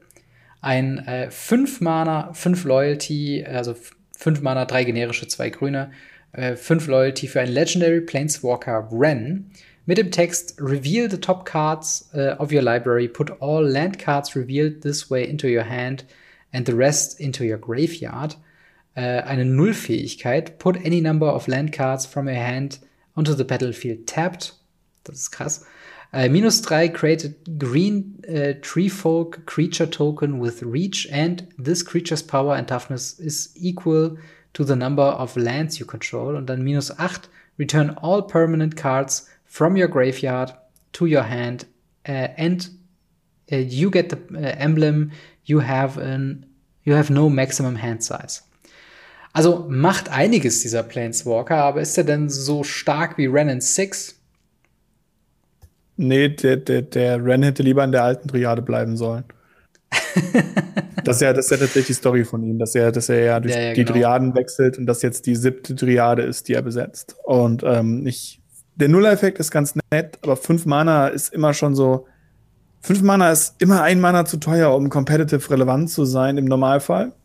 Sei denn, mhm. man heißt. Äh, äh, Teferi, Entschuldigung. Und äh, ja, ansonsten, ähm, ja, es ist ganz nett, ist ganz cool im Commander-Deck vielleicht, aber sonst finde ich, meh. Also ich glaube schon, dass sie, äh, dass er im Standard und eventuell ein Pioneer äh, vielleicht ein bisschen gespielt werden kann. Zum einen auch, äh, also in Grün kann man ja rampen und das ist ja auch was, was sehr gerne genommen wird, weil ich finde quasi die äh, Plus-1-Fähigkeit, wenn du halt, sag ich mal, überdurchschnittlich viele Länder spielst äh, in deinem Deck, dann, sagen wir mal, von den vier Karten zwei oder ein Land zu haben, dann mit der Null-Fähigkeit in der nächsten Runde ein zusätzliches Land äh, mit reinzubringen, damit kommst du schon sehr weit, auch wenn natürlich es ist nichts im Vergleich zu Nissa, Who Shakes the World, die einfach buchstäblich all deine, äh, dein Mana einfach verdoppelt. In dem Moment, wo mhm. sie da ist. Aber trotzdem, vielleicht schlägt er in der ähnlichen Kerbe, was jetzt nicht nur ein Witz ist, weil er in einem Baum lebt, äh, sondern halt einfach nur, ähm, sondern weil es halt vielleicht eine gebalancete Version von was Nissa hätte sein sollen, wenn sie nicht broken wäre, ähm, vielleicht, äh, ja, herausfinden könnte. Denn ich glaube schon, dass der Tree Folk auch ähm, ja, wenn du einfach mal so sieben, acht, zehn Länder hast, dann ist das halt schon mit einer minus ja. drei einfach mal so ein 10-10 aufs Feld zu bekommen, ist schon nicht schlecht, auch wenn es, glaube ich, außerhalb von Modern und Legacy brauchen wir, glaube ich, gar nicht davon zu reden. Also der ist äh, dafür. Im Commander sehe ich ihn halt ganz gut. Ja, auf jeden Fall. Also ich glaube, ähm, im, im, Land Commander, Treefolk Commander, alles in dieser Richtung, warum nicht? Ja. Dann kommen wir mal direkt zu einer Karte, die vielleicht eher was für Legacy wäre, zumindest als ich die gelesen habe, wo ich dachte, Moment mal, das ist doch eigentlich sehr ähnlich zu einer Karte, die wir schon kennen. Äh, und zwar ist das Consider. Äh, ein einzelnes blaues Mana für eine Instant mit dem Text Look at the top card of your library. You may put that card onto your battle äh, onto äh, into your graveyard. Draw a card. Was sehr ähnlich zu Opt ist, oder? Ja, es ist halt Surveil, Surveil 1. Genau. Aber sie schreiben halt anstatt, nicht Surveil drauf. Anstatt Scry quasi, ne? Ja, genau. Es ist halt Opt mit Surveil. Und ähm, ich glaube tatsächlich, dass das gerade im Modern eine playable Karte sein wird. Gerade jetzt mit mhm. den ganzen Sachen, die wir haben, mit Murktide Regent, dem Draconasten und, und was nicht alles. Also alles Mögliche, was ja eh Sachen in den Friedhof haben möchte. Ähm, mhm. Und ganz oft habe ich einfach auch bei Opt erlebt, dass die Leute einfach on the bottom scryen. Dementsprechend, ja. Äh, ja. Und das ist halt, wie gesagt, wie in manchen Decks, wenn du halt wirklich eine Karte hast mit Flashback, was ja auch eine Mechanik ist, die wieder kom kommen wird auf Innistrad, ähm, mhm. kann das halt schon auch ein Vorteil sein, halt die passende Karte zum richtigen Zeitpunkt in den Graveyard zu packen, anstatt halt unter die, äh, unter die Bibliothek. Und das halt quasi auch einfach nur als eine weitere Version von Op zu haben, macht halt allein sowas ist halt immer, finde ich, gefährlich, weil es halt schnell in diese äh, Brainstorm-Richtung geht, dass du einfach mit zu vielen Cantrips in einem Format sehr viel lächerliche Sachen machen kannst. Ähm, sprich halt irgendwelche noch, Phoenix-Dinger. Äh, Cards, Draw Card hast. Also du hast ja. ja echt eine Menge unterschiedliche Sachen, die da drin reinkommen. Mittlerweile die eine Karte ziehen. Und ich glaube auch, dass das, äh, je nachdem, was da für Karten kommen, eben auch sehr schnell um die Ohren fliegen kann, klar. Auf jeden Fall. Ähm, ich würde sagen, wir reden noch über zwei Karten, was das angeht. Ähm, und dann haben wir es tatsächlich noch ein bisschen bis zum eigentlichen, bis zur eigentlichen Preview-Season. Äh, aber eine mhm. Karte, über die ich mich sehr freue, weil sie mich sehr happy macht, ist Champion of the Perished. Äh, ein Ein-Mana, äh, ein schwarzes Mana Zombie, äh, Creature Zombie mit 1-1, der den Text hat, whenever another zombie enters the battlefield under your control, put a 1-1 counter on Champion of the Perished. Was natürlich quasi die Flip-Seite von Champion of the Parish ist. Eine Original-Innistrad-Karte, glaube ich, ne, die dasselbe mit Humans ja. macht. Äh, glaubst du, das wäre was für sogar eventuell Modern Zombies oder eventuell Zombie-Decks? Ich, ich weiß es nicht, kann Zombie-Decks zum Modern nicht einschätzen tatsächlich. Aber ich glaube tatsächlich, dass es so ein, so ein, so ein, so ein also ihn mit einem Gravecrawler zum Beispiel ist schon ganz cool. Ja. Dann haben wir ja noch die, die Zombies, der blau-schwarze äh, Zombie, der aus dem Friedhof rauskommt. Und wir haben auch einige Zombie-Lords. An für sich ganz cool. Ähm, und vieles davon ist tatsächlich auch relativ neu und spielbar. Also ich finde den einfach sich ganz cool. Und ich glaube auch, dass mhm. er sehr stark sein kann. Es ist dann halt ein Mono-Black Beatdown-Deck. Ist aber nicht schlimm. Also ich finde die Karte Nö. unendlich cool. Ob sie genauso gut wird wie Champion of the Parish, liegt, glaube ich, an den Zombies, die noch dabei kommen. Das stimmt. Also es gibt schon echt ein paar gute Zombie-Tribal-Dinger. Mhm. Du hast Gravecrawler schon genannt, aber selbst hier ähm, äh, Dia Diagraph Colossus oder so, der natürlich mhm. ziemlich, ziemlich teuer ist, aber der halt auch einfach eine Maschine ist für so ein Deck, der einfach immer weitere Zombies mit aufs Feld projiziert. Und wenn einfach, wenn du nur eine kritische Masse an Zombies äh, jede Runde garantieren kannst, kann Champion of the Parish schon ultra groß werden. Ja. also, ich weiß nicht, ob es für Modern reicht, aber zumindest für ein Modern Budget oder Fun Deck oder sowas. Äh, für ein Casual Deck. Sehen.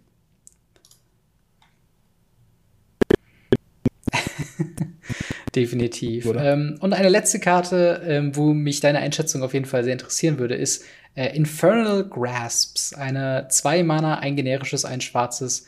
Äh, für eine Instant mit dem Text Destroy Target Creature, you lose two life. Also quasi Heroic äh, Downfall, nur ohne Planeswalker, aber dafür für zwei Mana in einem Instant. Ist das was? Also, das ist schon echt eine Grenze. Das ist, glaube ich, schon das beste Doomblade, was wir jeweils bekommen haben, oder? Ja, genau. Also, wir sind, wir sind von, von Terror über Go to the Throat zu Doomblade zu Lose to Life bekommen. Und wir wissen alle, der Unterschied zwischen Discard, der schlecht ist, und Thoughtseize, was ja nur zwei Leben kostet, ist ein immens mhm. großer Gap.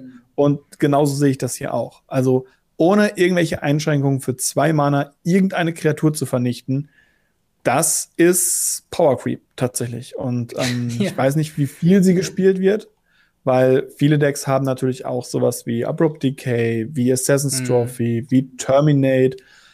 Aber im Standard, also mindestens mal für Standard, ist das ja. ein sehr, sehr guter Removal.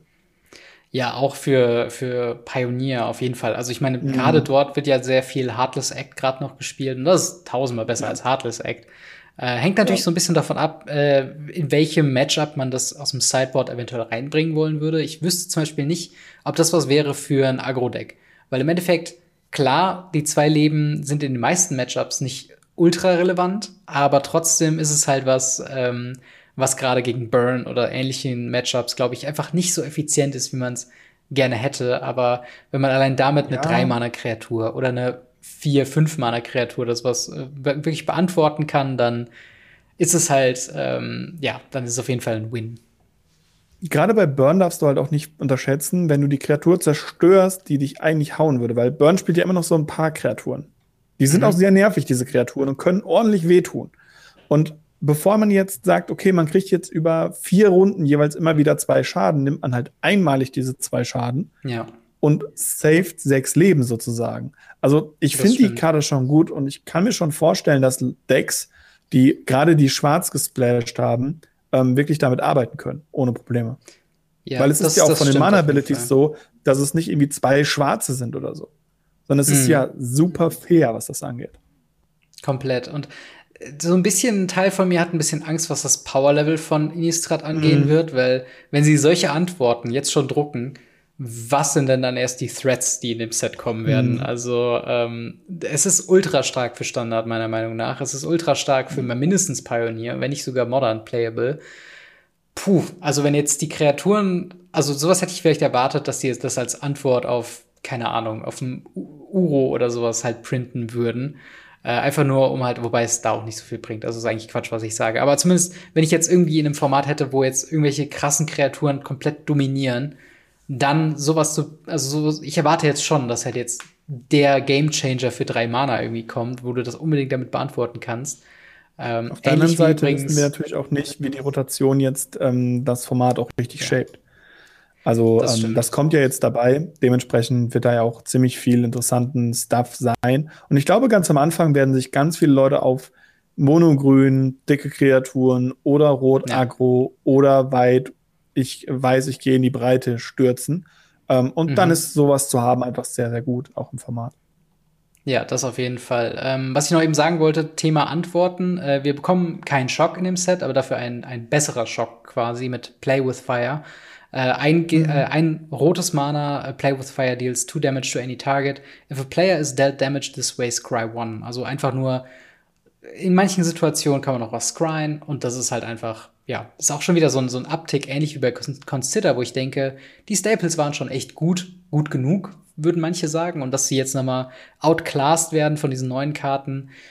Ich hoffe nicht, dass das ein durchgängiges Thema in Innistrad sein wird. Ähm, ich glaube tatsächlich daher, dran. Ich glaube tatsächlich ja? dran. Aus, allein aus dem Grund heraus, schaue, welches Set das Set hier einsetzt von, ja. von der Zeit her. Es ist der Slot von Throne of Eldraine. Ja, das stimmt. Es ist der Slot von letztem Jahr Zendika. Und Zendika war sehr, sehr stark. Die Leute, mhm. es hat, nur es war nicht stark genug, um mit Throne of Eldraine mitzuhalten. Aber dieser ja, Slot, gerade dieser, dieser Herbst-Slot, ist immer sehr, sehr, sehr stark. Früher war das einfach so, weil damit ein neues Set angekommen ist. Da war immer das, das Hauptset und dann kam mhm. im Februar das erste Zusatzset und dann im Sommer das zweite Zusatzset. Und ähm, mittlerweile ist es halt so, dass es der Anfang und das Ende der Rotation ist. Und mhm. ähm, damit halt einfach ein, dieses, dieses Powerhouse einfach reingeschoben wird in diesen Slot. Und ähm, ja. deswegen glaube ich schon, dass wir ein sehr hohes Power-Level, äh, gerade im Vergleich zu den letzten zwei, drei Blöcken, die wir hatten, ähm, ja, die jetzt nicht so hoch waren. Aber ich glaube schon, dass wir da ein sehr hohes Power-Level beantragen, also erwarten können. Ja. Das, das ist halt, also ich bin auf jeden Fall gespannt, was kommt. Also ich bin jetzt nicht mehr mittlerweile nicht mehr so krass in Standard investiert, dass ich mir Sorgen, also ich meine, wenn Standard nicht gut ist, ist Standard nicht gut, dann werden wir auf jeden Fall darüber berichten. Aber ich bin jetzt nicht persönlich investiert. Wenn Standard schlecht ist, ist halt Standard schlecht. Aber wenn wir jetzt wieder so ein Set haben, was Format überspannt, alles dominiert, dann habe ich da definitiv keinen Bock drauf. Mhm. Ähm, und ja, ich bin mal gespannt, wie das Set wird. Interessant ist noch die Sache mit Crimson Vow. Hast du eine Theorie, was sich hinter Crimson Vow ver verbergen könnte? Glaubst du, es ist einfach nur das nächste Standard-Set, das sie jetzt einfach äh, als Gimmick noch ein zweites mit reinwerfen? Oder glaubst du, es könnte noch was anderes sein? Ich glaube tatsächlich, dass es, äh, dass sie damit versuchen, ein bisschen die Geschichte zu erzählen. Gerade Innistrad mhm. war ja immer Krieg, Werwölfe, Menschen und äh, äh Vampire, zumindest der letzte Innistrad. Ähm, dann mhm. haben wir noch so gelegentlich Engel, Dämonen und Eldrasis. Ähm, auf mhm. jeden Fall wäre es halt hierbei wirklich das Interessante. Das erste Set heißt Midnight Hunt. Also wahrscheinlich der Kampf gegen die, also der Menschen gegen die Werwölfe. Und das zweite mhm. ist das Crimson Vow. Und im Crimson Vow können sie einfach dann den Kampf gegen die Vampire. Also das ist so, so meine Vermutung, dass mhm. das halt wirklich im ersten gegen die, die, gegen die ganzen äh, Werwölfe und da siehst du ja auch, sieht man in der Nacht, und ich glaube, da kommen auch die Länder her, dass man halt in der Nacht dann da durchschleicht ja. und die Werwölfe nachts sucht und dann eben im zweiten dann halt eben die Vampire dann anfängt zu jagen, um endlich ja. alles Übel aus Innistrad fernzuhalten. Und ich glaube, das verbirgt sich dahinter, dass man da wirklich sagt, ja, wir wollten eigentlich ein cooles Werwolf-Set machen, wir wollten aber auch ein cooles Vampir-Set machen, aber Werwölfe gegen Vampire war jetzt nicht das coole Set, deswegen haben wir es jetzt gesplittet. Ähm, ja, genau. Und ähm, ja, jetzt machen wir halt zwei Sets und statt im Herbst ein cooles Set wie, ja, was kam alles? Conspiracy kam zu der Zeit raus, mhm. ähm, Mystery Booster Convention Edition kam zu der Zeit erstmal raus. Die kommt ja auch demnächst tatsächlich. Ähm, mhm. Und äh, was kam noch? Hier, Battleborn kam zu der Zeit, also immer in diesem Winterslot kamen auch extrem ja. coole Sets raus. Und stattdessen bringen wir jetzt noch ein Standardset, weil aus irgendeinem Grund brauchen wir mehrere Standardsets für Dinge. Ja.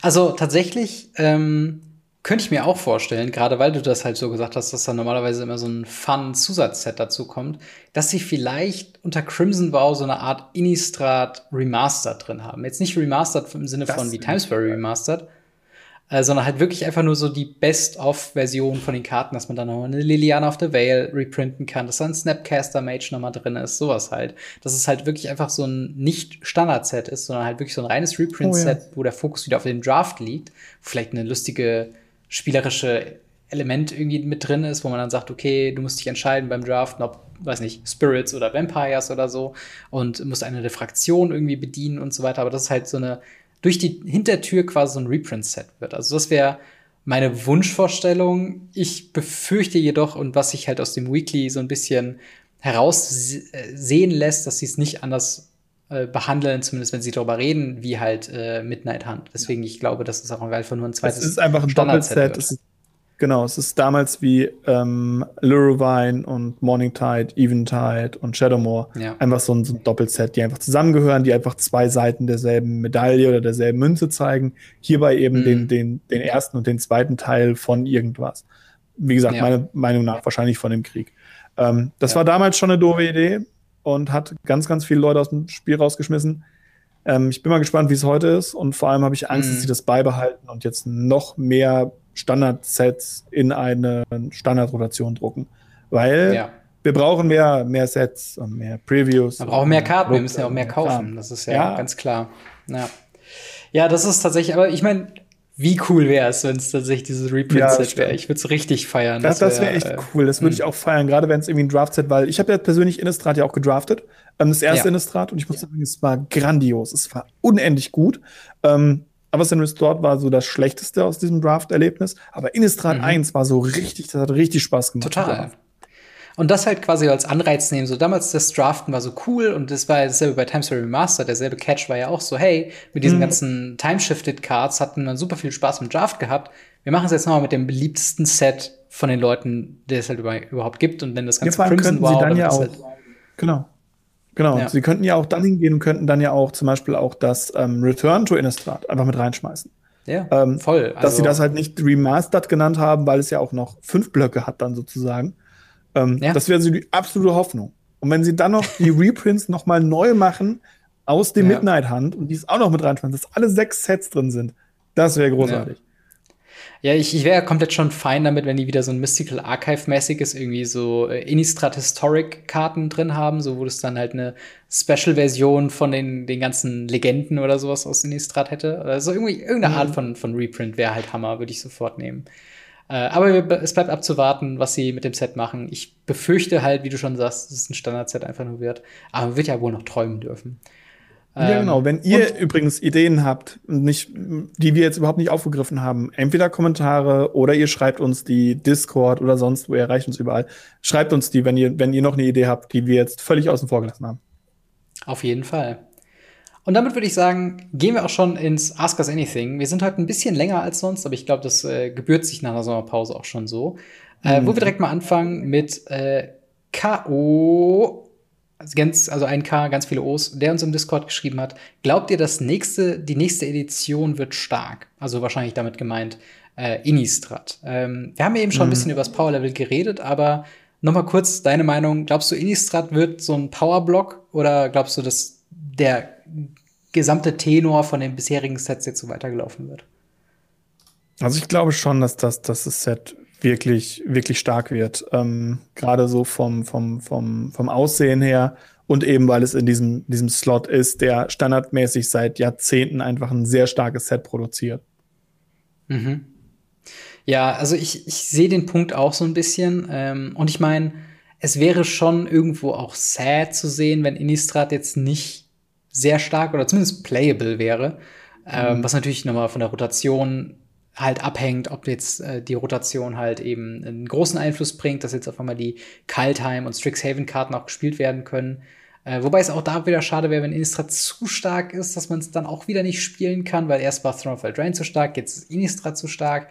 Das Standard 2022 Problem. Äh, deswegen mal abwarten, aber meine Tend also meine, mein, mein erster Eindruck würde schon sagen, es geht in die stärkere Richtung als das, was wir bisher gesehen haben. Hoffentlich nicht mhm. stärker als Throne of Eldraine. Ähm, dann die nächste Frage ist von Patrick äh, oder Patrick 1984. Der schreibt, wie starte ich am besten mit dem Aufbau einer Modern Collection? Gibt es da eine Liste mit Karten, die man braucht, damit man Karten kaufen kann? wenn sie reprinted, wenn sie einen Reprint bekommen? Oder habt ihr andere Vorschläge für den Aufbau einer Collection? Also explizit für Modern, wie man da anfängt zu sammeln für. Hast du da eine Idee? Kauf jetzt Fetchländer, wobei das glaube ich schon zu spät. Ähm, äh, die Karten, die rauskommen, die gereprintet sind, ähm, die gespielt werden, sind gerade in Modern Horizons 2 sehr, sehr viele. Ähm, mhm. Ähm, da kannst du auf jeden Fall dich, dich umgucken. Ähm, oder halt, was immer geht, es gibt Seiten, wenn es jetzt gerade um Modern geht und damit ja auch um Formate, um Turnierformate, es gibt Seiten wie MTG Goldfish und ähnliche Seiten, die, wo du einfach oben auch durchgehen kannst. Du kannst nicht nur einzelne Decks dir angucken und sagen, okay, ich starte mit einem Deck und baue darauf weiter, sondern du mhm. kannst dir theoretisch, wenn es wirklich nur um eine Collection geht, einfach hingehen und kannst dir auch Format-Staples anzeigen lassen. Dann siehst du ja. die Top 5 gespielten, äh, Top 10 gespielten Kreaturen, Top 10 gespielten Zauber. Ähm, natürlich sind die durch alle Decks wild verteilt, ähm, aber das ist da wirklich ein, ein sehr guter Anfang. Wenn es jetzt darum geht, ein Deck zu haben und dann daraus ein neues Deck zu bauen und weiterzubauen, aktuell würde ich halt irgendwas mit Blau-Weiß empfehlen, vermutlich, weil es mhm. die meisten Sachen hat, äh, die in anderen Formaten auch oder in anderen Decks auch gespielt werden. Ob du jetzt den weißen Anteil hast, der dann in Weiß-Rot-Decks oder in Mono-White-Decks gespielt werden, oder den Blauanteil, der in Blau-Rot, Blau-Schwarz, Blau-Grün, allen möglichen auch gespielt werden kann. Mhm. Ähm, das ist halt. Schockländer würde ich aktuell, glaube ich, nicht mehr holen. Die sind mittlerweile wieder zu teuer geworden, was das angeht. Ähm, da müsste man mal gucken, wann wir wieder auf Ravnica gehen. Wahrscheinlich auch ja. nicht mehr so lange hin. Und ähm, ja, Fetchländer sind halt, ich weiß nicht, ob sie noch so günstig sind. Sie sind aber auf jeden Fall wesentlich günstiger als alles, was es davor war. Und ja. ähm, wenn es in die alten Fettständer geht, würde ich mich beeilen, weil die ganz alten Sachen, also gerade Aufmarsch, macht aktuell eine richtige Explosion. Und mhm. die aus ähm, Cards of Taki gehen auch langsam hoch, weil die haben auch schon acht Jahre gefühlt keinen Reprint gesehen. Also, dass ja. die Leute unterschätzen das, dass die mittlerweile halt auch nicht mehr so häufig sind wie früher. Total, total.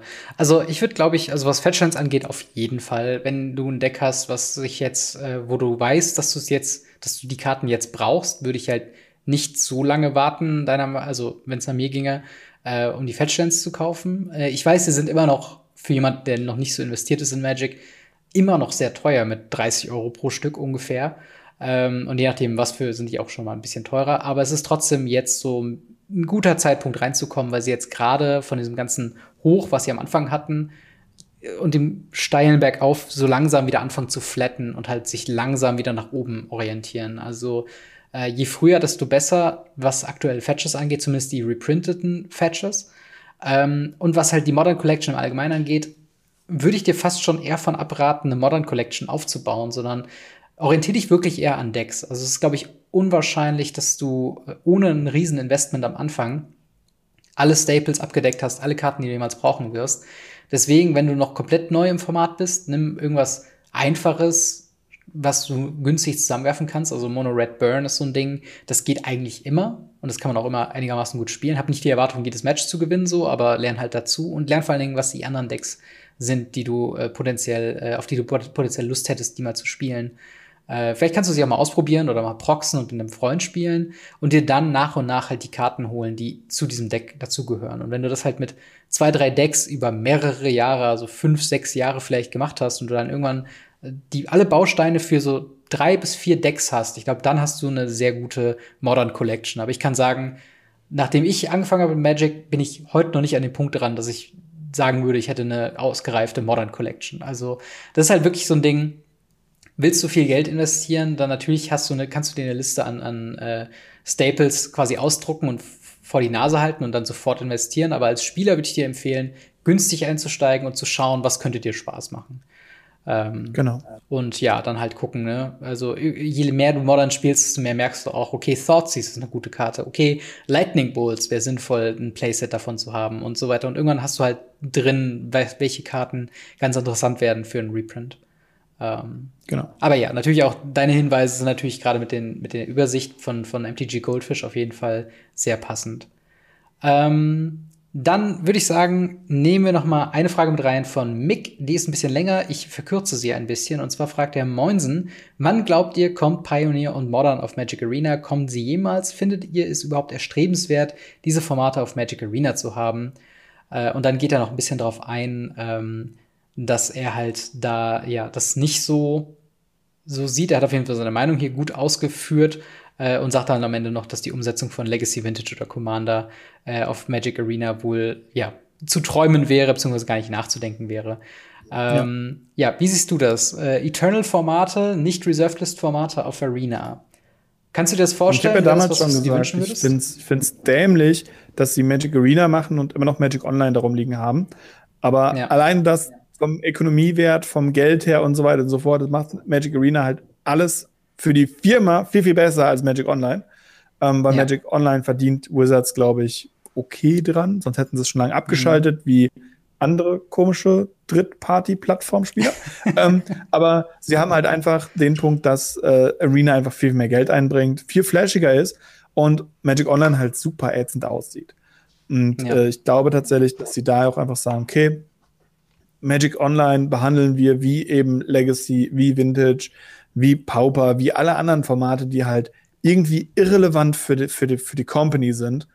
Ähm, mhm. Warum sie unbedingt Modern nicht auf Arena bringen, ist auch das, was ich von Anfang an gesagt habe, das ist Schwachsinn.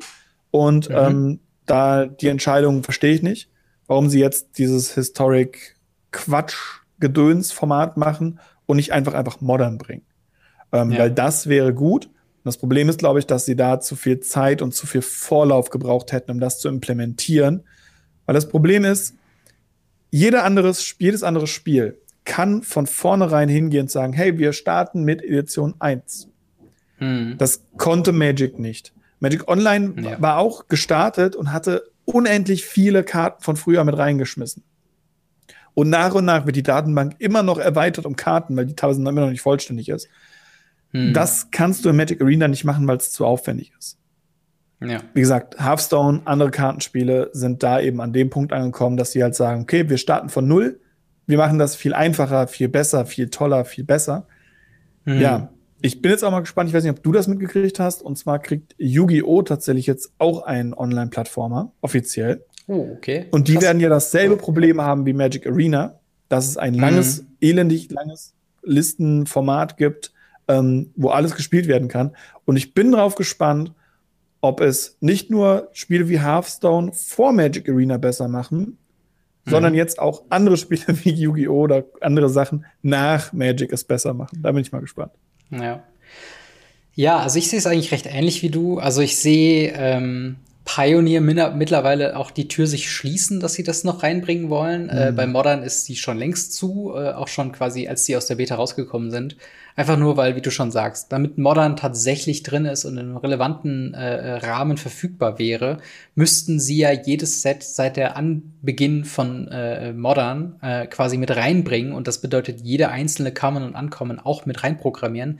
Selbst wenn sie nicht gespielt wird, ist es ja gerade der Reiz bei Modern, Karten zu finden, die vielleicht dann doch noch was in dein Deck reißen und ein bisschen ja. erfinderisch zu werden. Und du würdest die, die das Format quasi komplett nichtig machen, wenn du sagst, okay, hier sind alle Staples, hier sind alle Playables und äh, alles andere da drumherum, das gucken wir uns gar nicht an, weil das spielt ja sowieso keiner. Wenn keiner die Möglichkeit hat, das zu spielen, spielt es natürlich keiner. So.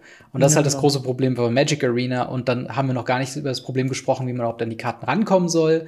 Äh, oh, denn ja. wenn es kein Draft äh, äh, Remaster Set oder halt die Sets so eins zu eins nochmal gibt, gibt es ja gar keine Gelegenheit, die zu bekommen. Pioneer gab es die Möglichkeit, quasi äh, mit den Remastered-Sets, die sie ja angefangen haben. Das fand ich auch einen ganz guten Weg. Pioneer Masters wäre halt ein schönes ähm, Ding gewesen, das quasi reinzubringen als eine Art Pre-Pioneer, bevor sie quasi alle Sets, die in Pioneer drin sind, remastered haben. Den Weg haben sie sich jetzt mit Historic Horizons quasi verbaut, weil ähm, wenn sie so viele Kapazitäten von dem einen Projekt auf das andere schieben, ist das kein gutes Zeichen für das verschobene Projekt und das wird wahrscheinlich einfach ja. gecancelt werden. Genau, und dazu kommt halt dasselbe Problem, was Sie eben schon sagten. Klar ist es dann schön, Pionier zu spielen und wahrscheinlich wird es auch dem, dem Format einen riesen Boost und gut tun. Aber dann musst du immer noch die Karten haben. Also äh, ich, ich mag halt in Pioneer, dass du halt sehr viele Decks dir sehr günstig einfach äh, holen kannst. Auch das teuerste, was du an Ländern hast, sind die Shocklands. Ähm, und ich meine, die braucht man noch nicht mal in den meisten zweifarbigen Decks oder auch sehr viele erfolgreiche einfarbige Decks gibt, gibt's da. Und ähm, das ist halt einfach so ein Ding, Ähm, das Schöne an Pioneer ist, dass es halt so ein Midrange-Format ist, dass du es halt einfach günstig einsteigen oder mehr oder weniger günstig einsteigen kannst. Es ist halt nur nicht großartig supported. Ähm, und diese, diesen günstigen Einstieg, den hast du halt auf Arena nicht. Deswegen sehe ich das Format auch auf Arena nicht. Und ähm, ja. ja. wie gesagt, die. Muss, ja. ja. Was ich noch sagen muss, ein Punkt, den er auch angesprochen hat, den ich ein bisschen schade finde, ist, warum gibt es keinen Multiplayer auf Arena? Also alleine die ja. Möglichkeit, vier Commander-Spiele an den Tisch zu kriegen und nicht Spelltable dafür einzukaufen. Für mhm. unendlich viel Geld. Äh, muss doch irgendwas bewirkt haben. Äh, du könntest dann endlich Spielmodis, wie zum Beispiel Plane Chase, Arch Enemy und so weiter, könntest du alles draufhauen. Du hast unendlich viele Sachen, die du machen könntest. Ähm, ja. ja, aber auch das sehe ich tatsächlich nicht, weil ähm, die Programmierung von Arena das eigentlich gar nicht hergibt, weil die Programmierung halt von Arena Problem, ist für genau. ein Mobile-Game ausgelegt. Ja, und das ist halt wirklich das Problem, dass halt Arena bietet gar nicht die, das, das, Interface bietet gar nicht die Möglichkeiten, mehr als zwei Spieler in einem Spiel teilnehmen zu lassen. Und das ist halt auch das Problem mit Commander. Es wäre super, nochmal ein Arena Commander Klienten oder sowas zu haben, ein separates Spiel, was irgendwie mit in der Ökonomie mit drin hängt, oder man teilt sich zumindest die Collections oder so. Aber in der aktuellen Zustand ist halt Commander äh, halt komplett nicht möglich. Und klar, es gibt Historic Brawl, was das doch am ehesten kommt, aber das ist halt auch nur One-on-One, -on -one, also weiß ich nicht, was man davon halten kann. Äh, und tatsächlich, wir nehmen noch eine Frage mit rein, weil sie quasi sehr gut gerade zum Thema passt, und zwar von Random Person, ja. und wir haben sie auch schon halb beantwortet, und zwar mal eine bisschen eigennützige Frage, das ist absolut okay, gerne her damit. Ähm, was ist eure Meinung äh, nach einem guten Deck zum Einstieg in Modern? Also vielleicht nicht ähm, allzu teuer und äh, kann trotzdem ein bisschen was reißen. Was sind denn da so deine, deine ähm, ja, Tipps für ein Einste einsteigerfreundliches, günstiges Modern-Deck, was auch mal gewinnen kann? Uff, schwierig. Also ich finde, Burn ist halt okay, aber Burn ist halt so der Klassiker, den man immer vorschlägt. Ähm, ja. Wo ich halt sage, ja, was reißen, ist halt die Frage, mal was gewinnen, ja. Das ganze Ding gewinnen eher seltener. Ähm, tatsächlich gibt es sehr, sehr viele günstige Decks. Ähm, Gerade weil es ja auch im Bereich 400, 500 Euro, wurde ja später auch mhm. drüber gesagt, äh, geguckt wird. Genau. Ähm, da gibt es schon einiges, gerade im Modern. Ich muss halt sagen, die, die meisten Sachen sind halt jetzt aktuell ein bisschen, bisschen teurer geworden, mhm. weil überall Modern Horizons 2 Karten gespielt werden. Ähm, ja. Gerade diese, diese Evoke-Sachen äh, sind halt doch schon teuer. Aber ähm, grundsätzlich kommst du trotzdem relativ günstig im Modern weg. Ja. Ähm, du, du musst halt nur schauen, was dir am meisten Spaß macht. Deswegen würde ich es da halt eher einfach mal testen und machen. Es gibt relativ günstige Decks, ähm, wenn man sich die anschaut, gerade im Bereich Mill gibt es günstige Decks. Das kann auch mal mhm. gut was laufen. Ich weiß nicht, wie teuer Schwarz bei Stoneblade ist. Das dürfte die Grenze ein bisschen sprengen. Das ist, glaube ich, bei 600 ja. oder 700. Ähm, ansonsten, Stoneforge Mystic ist halt Tron, der große Bringer, ne?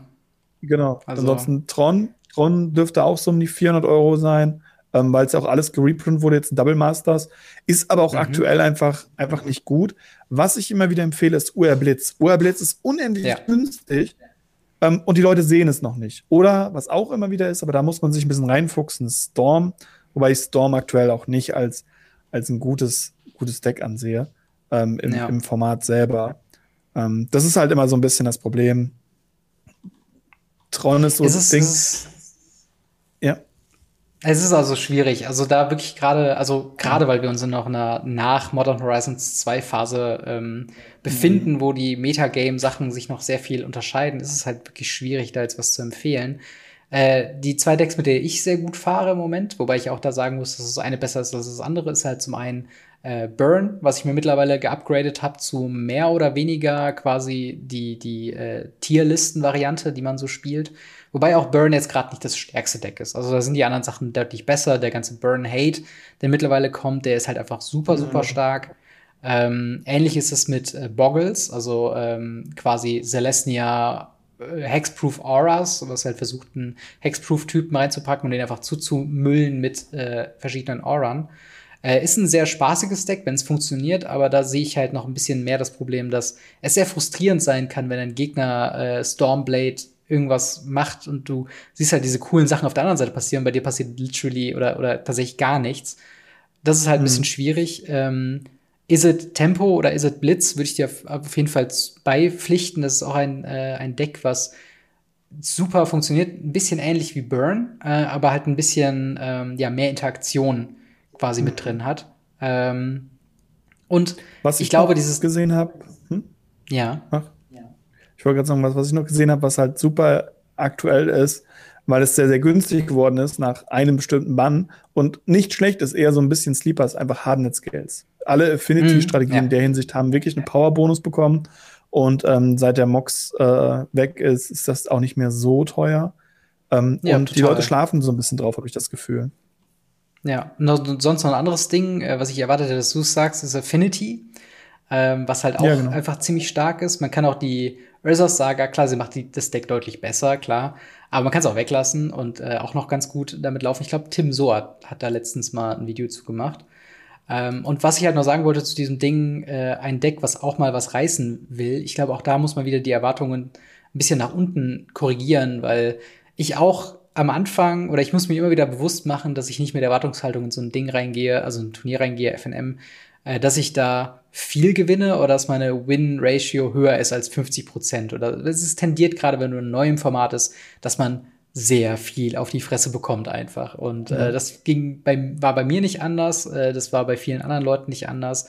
Und dementsprechend, ähm, ja, probier es mit was vielleicht erstmal sehr günstigem, guck dir das Format ein bisschen an, vielleicht merkst du, Tron könnte was sein, was dir Spaß macht, dann kannst du dir für 500 Euro äh, schon mal ein Tron-Deck zusammenbauen. Ich würde auch sagen, für 500 Euro kriegst du schon ganz gute Stücke von Decks, die du, ähm, ja, die dann auch schon größer wären, also Thema Stoneblade und so weiter.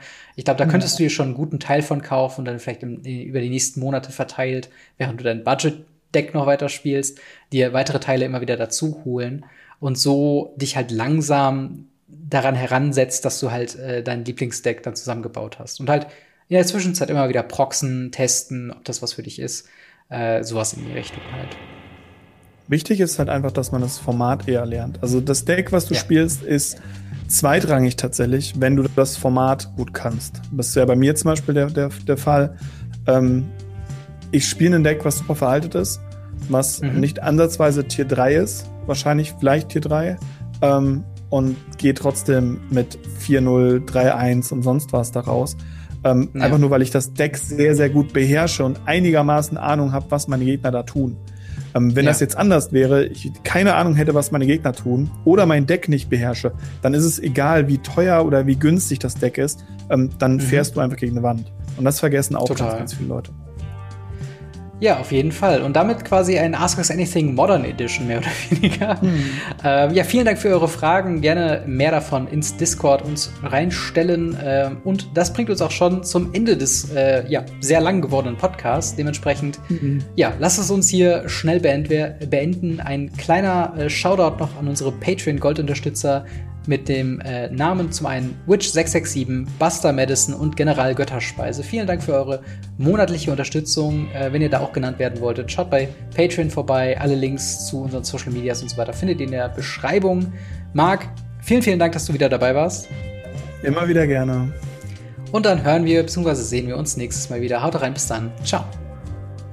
Ciao, ciao.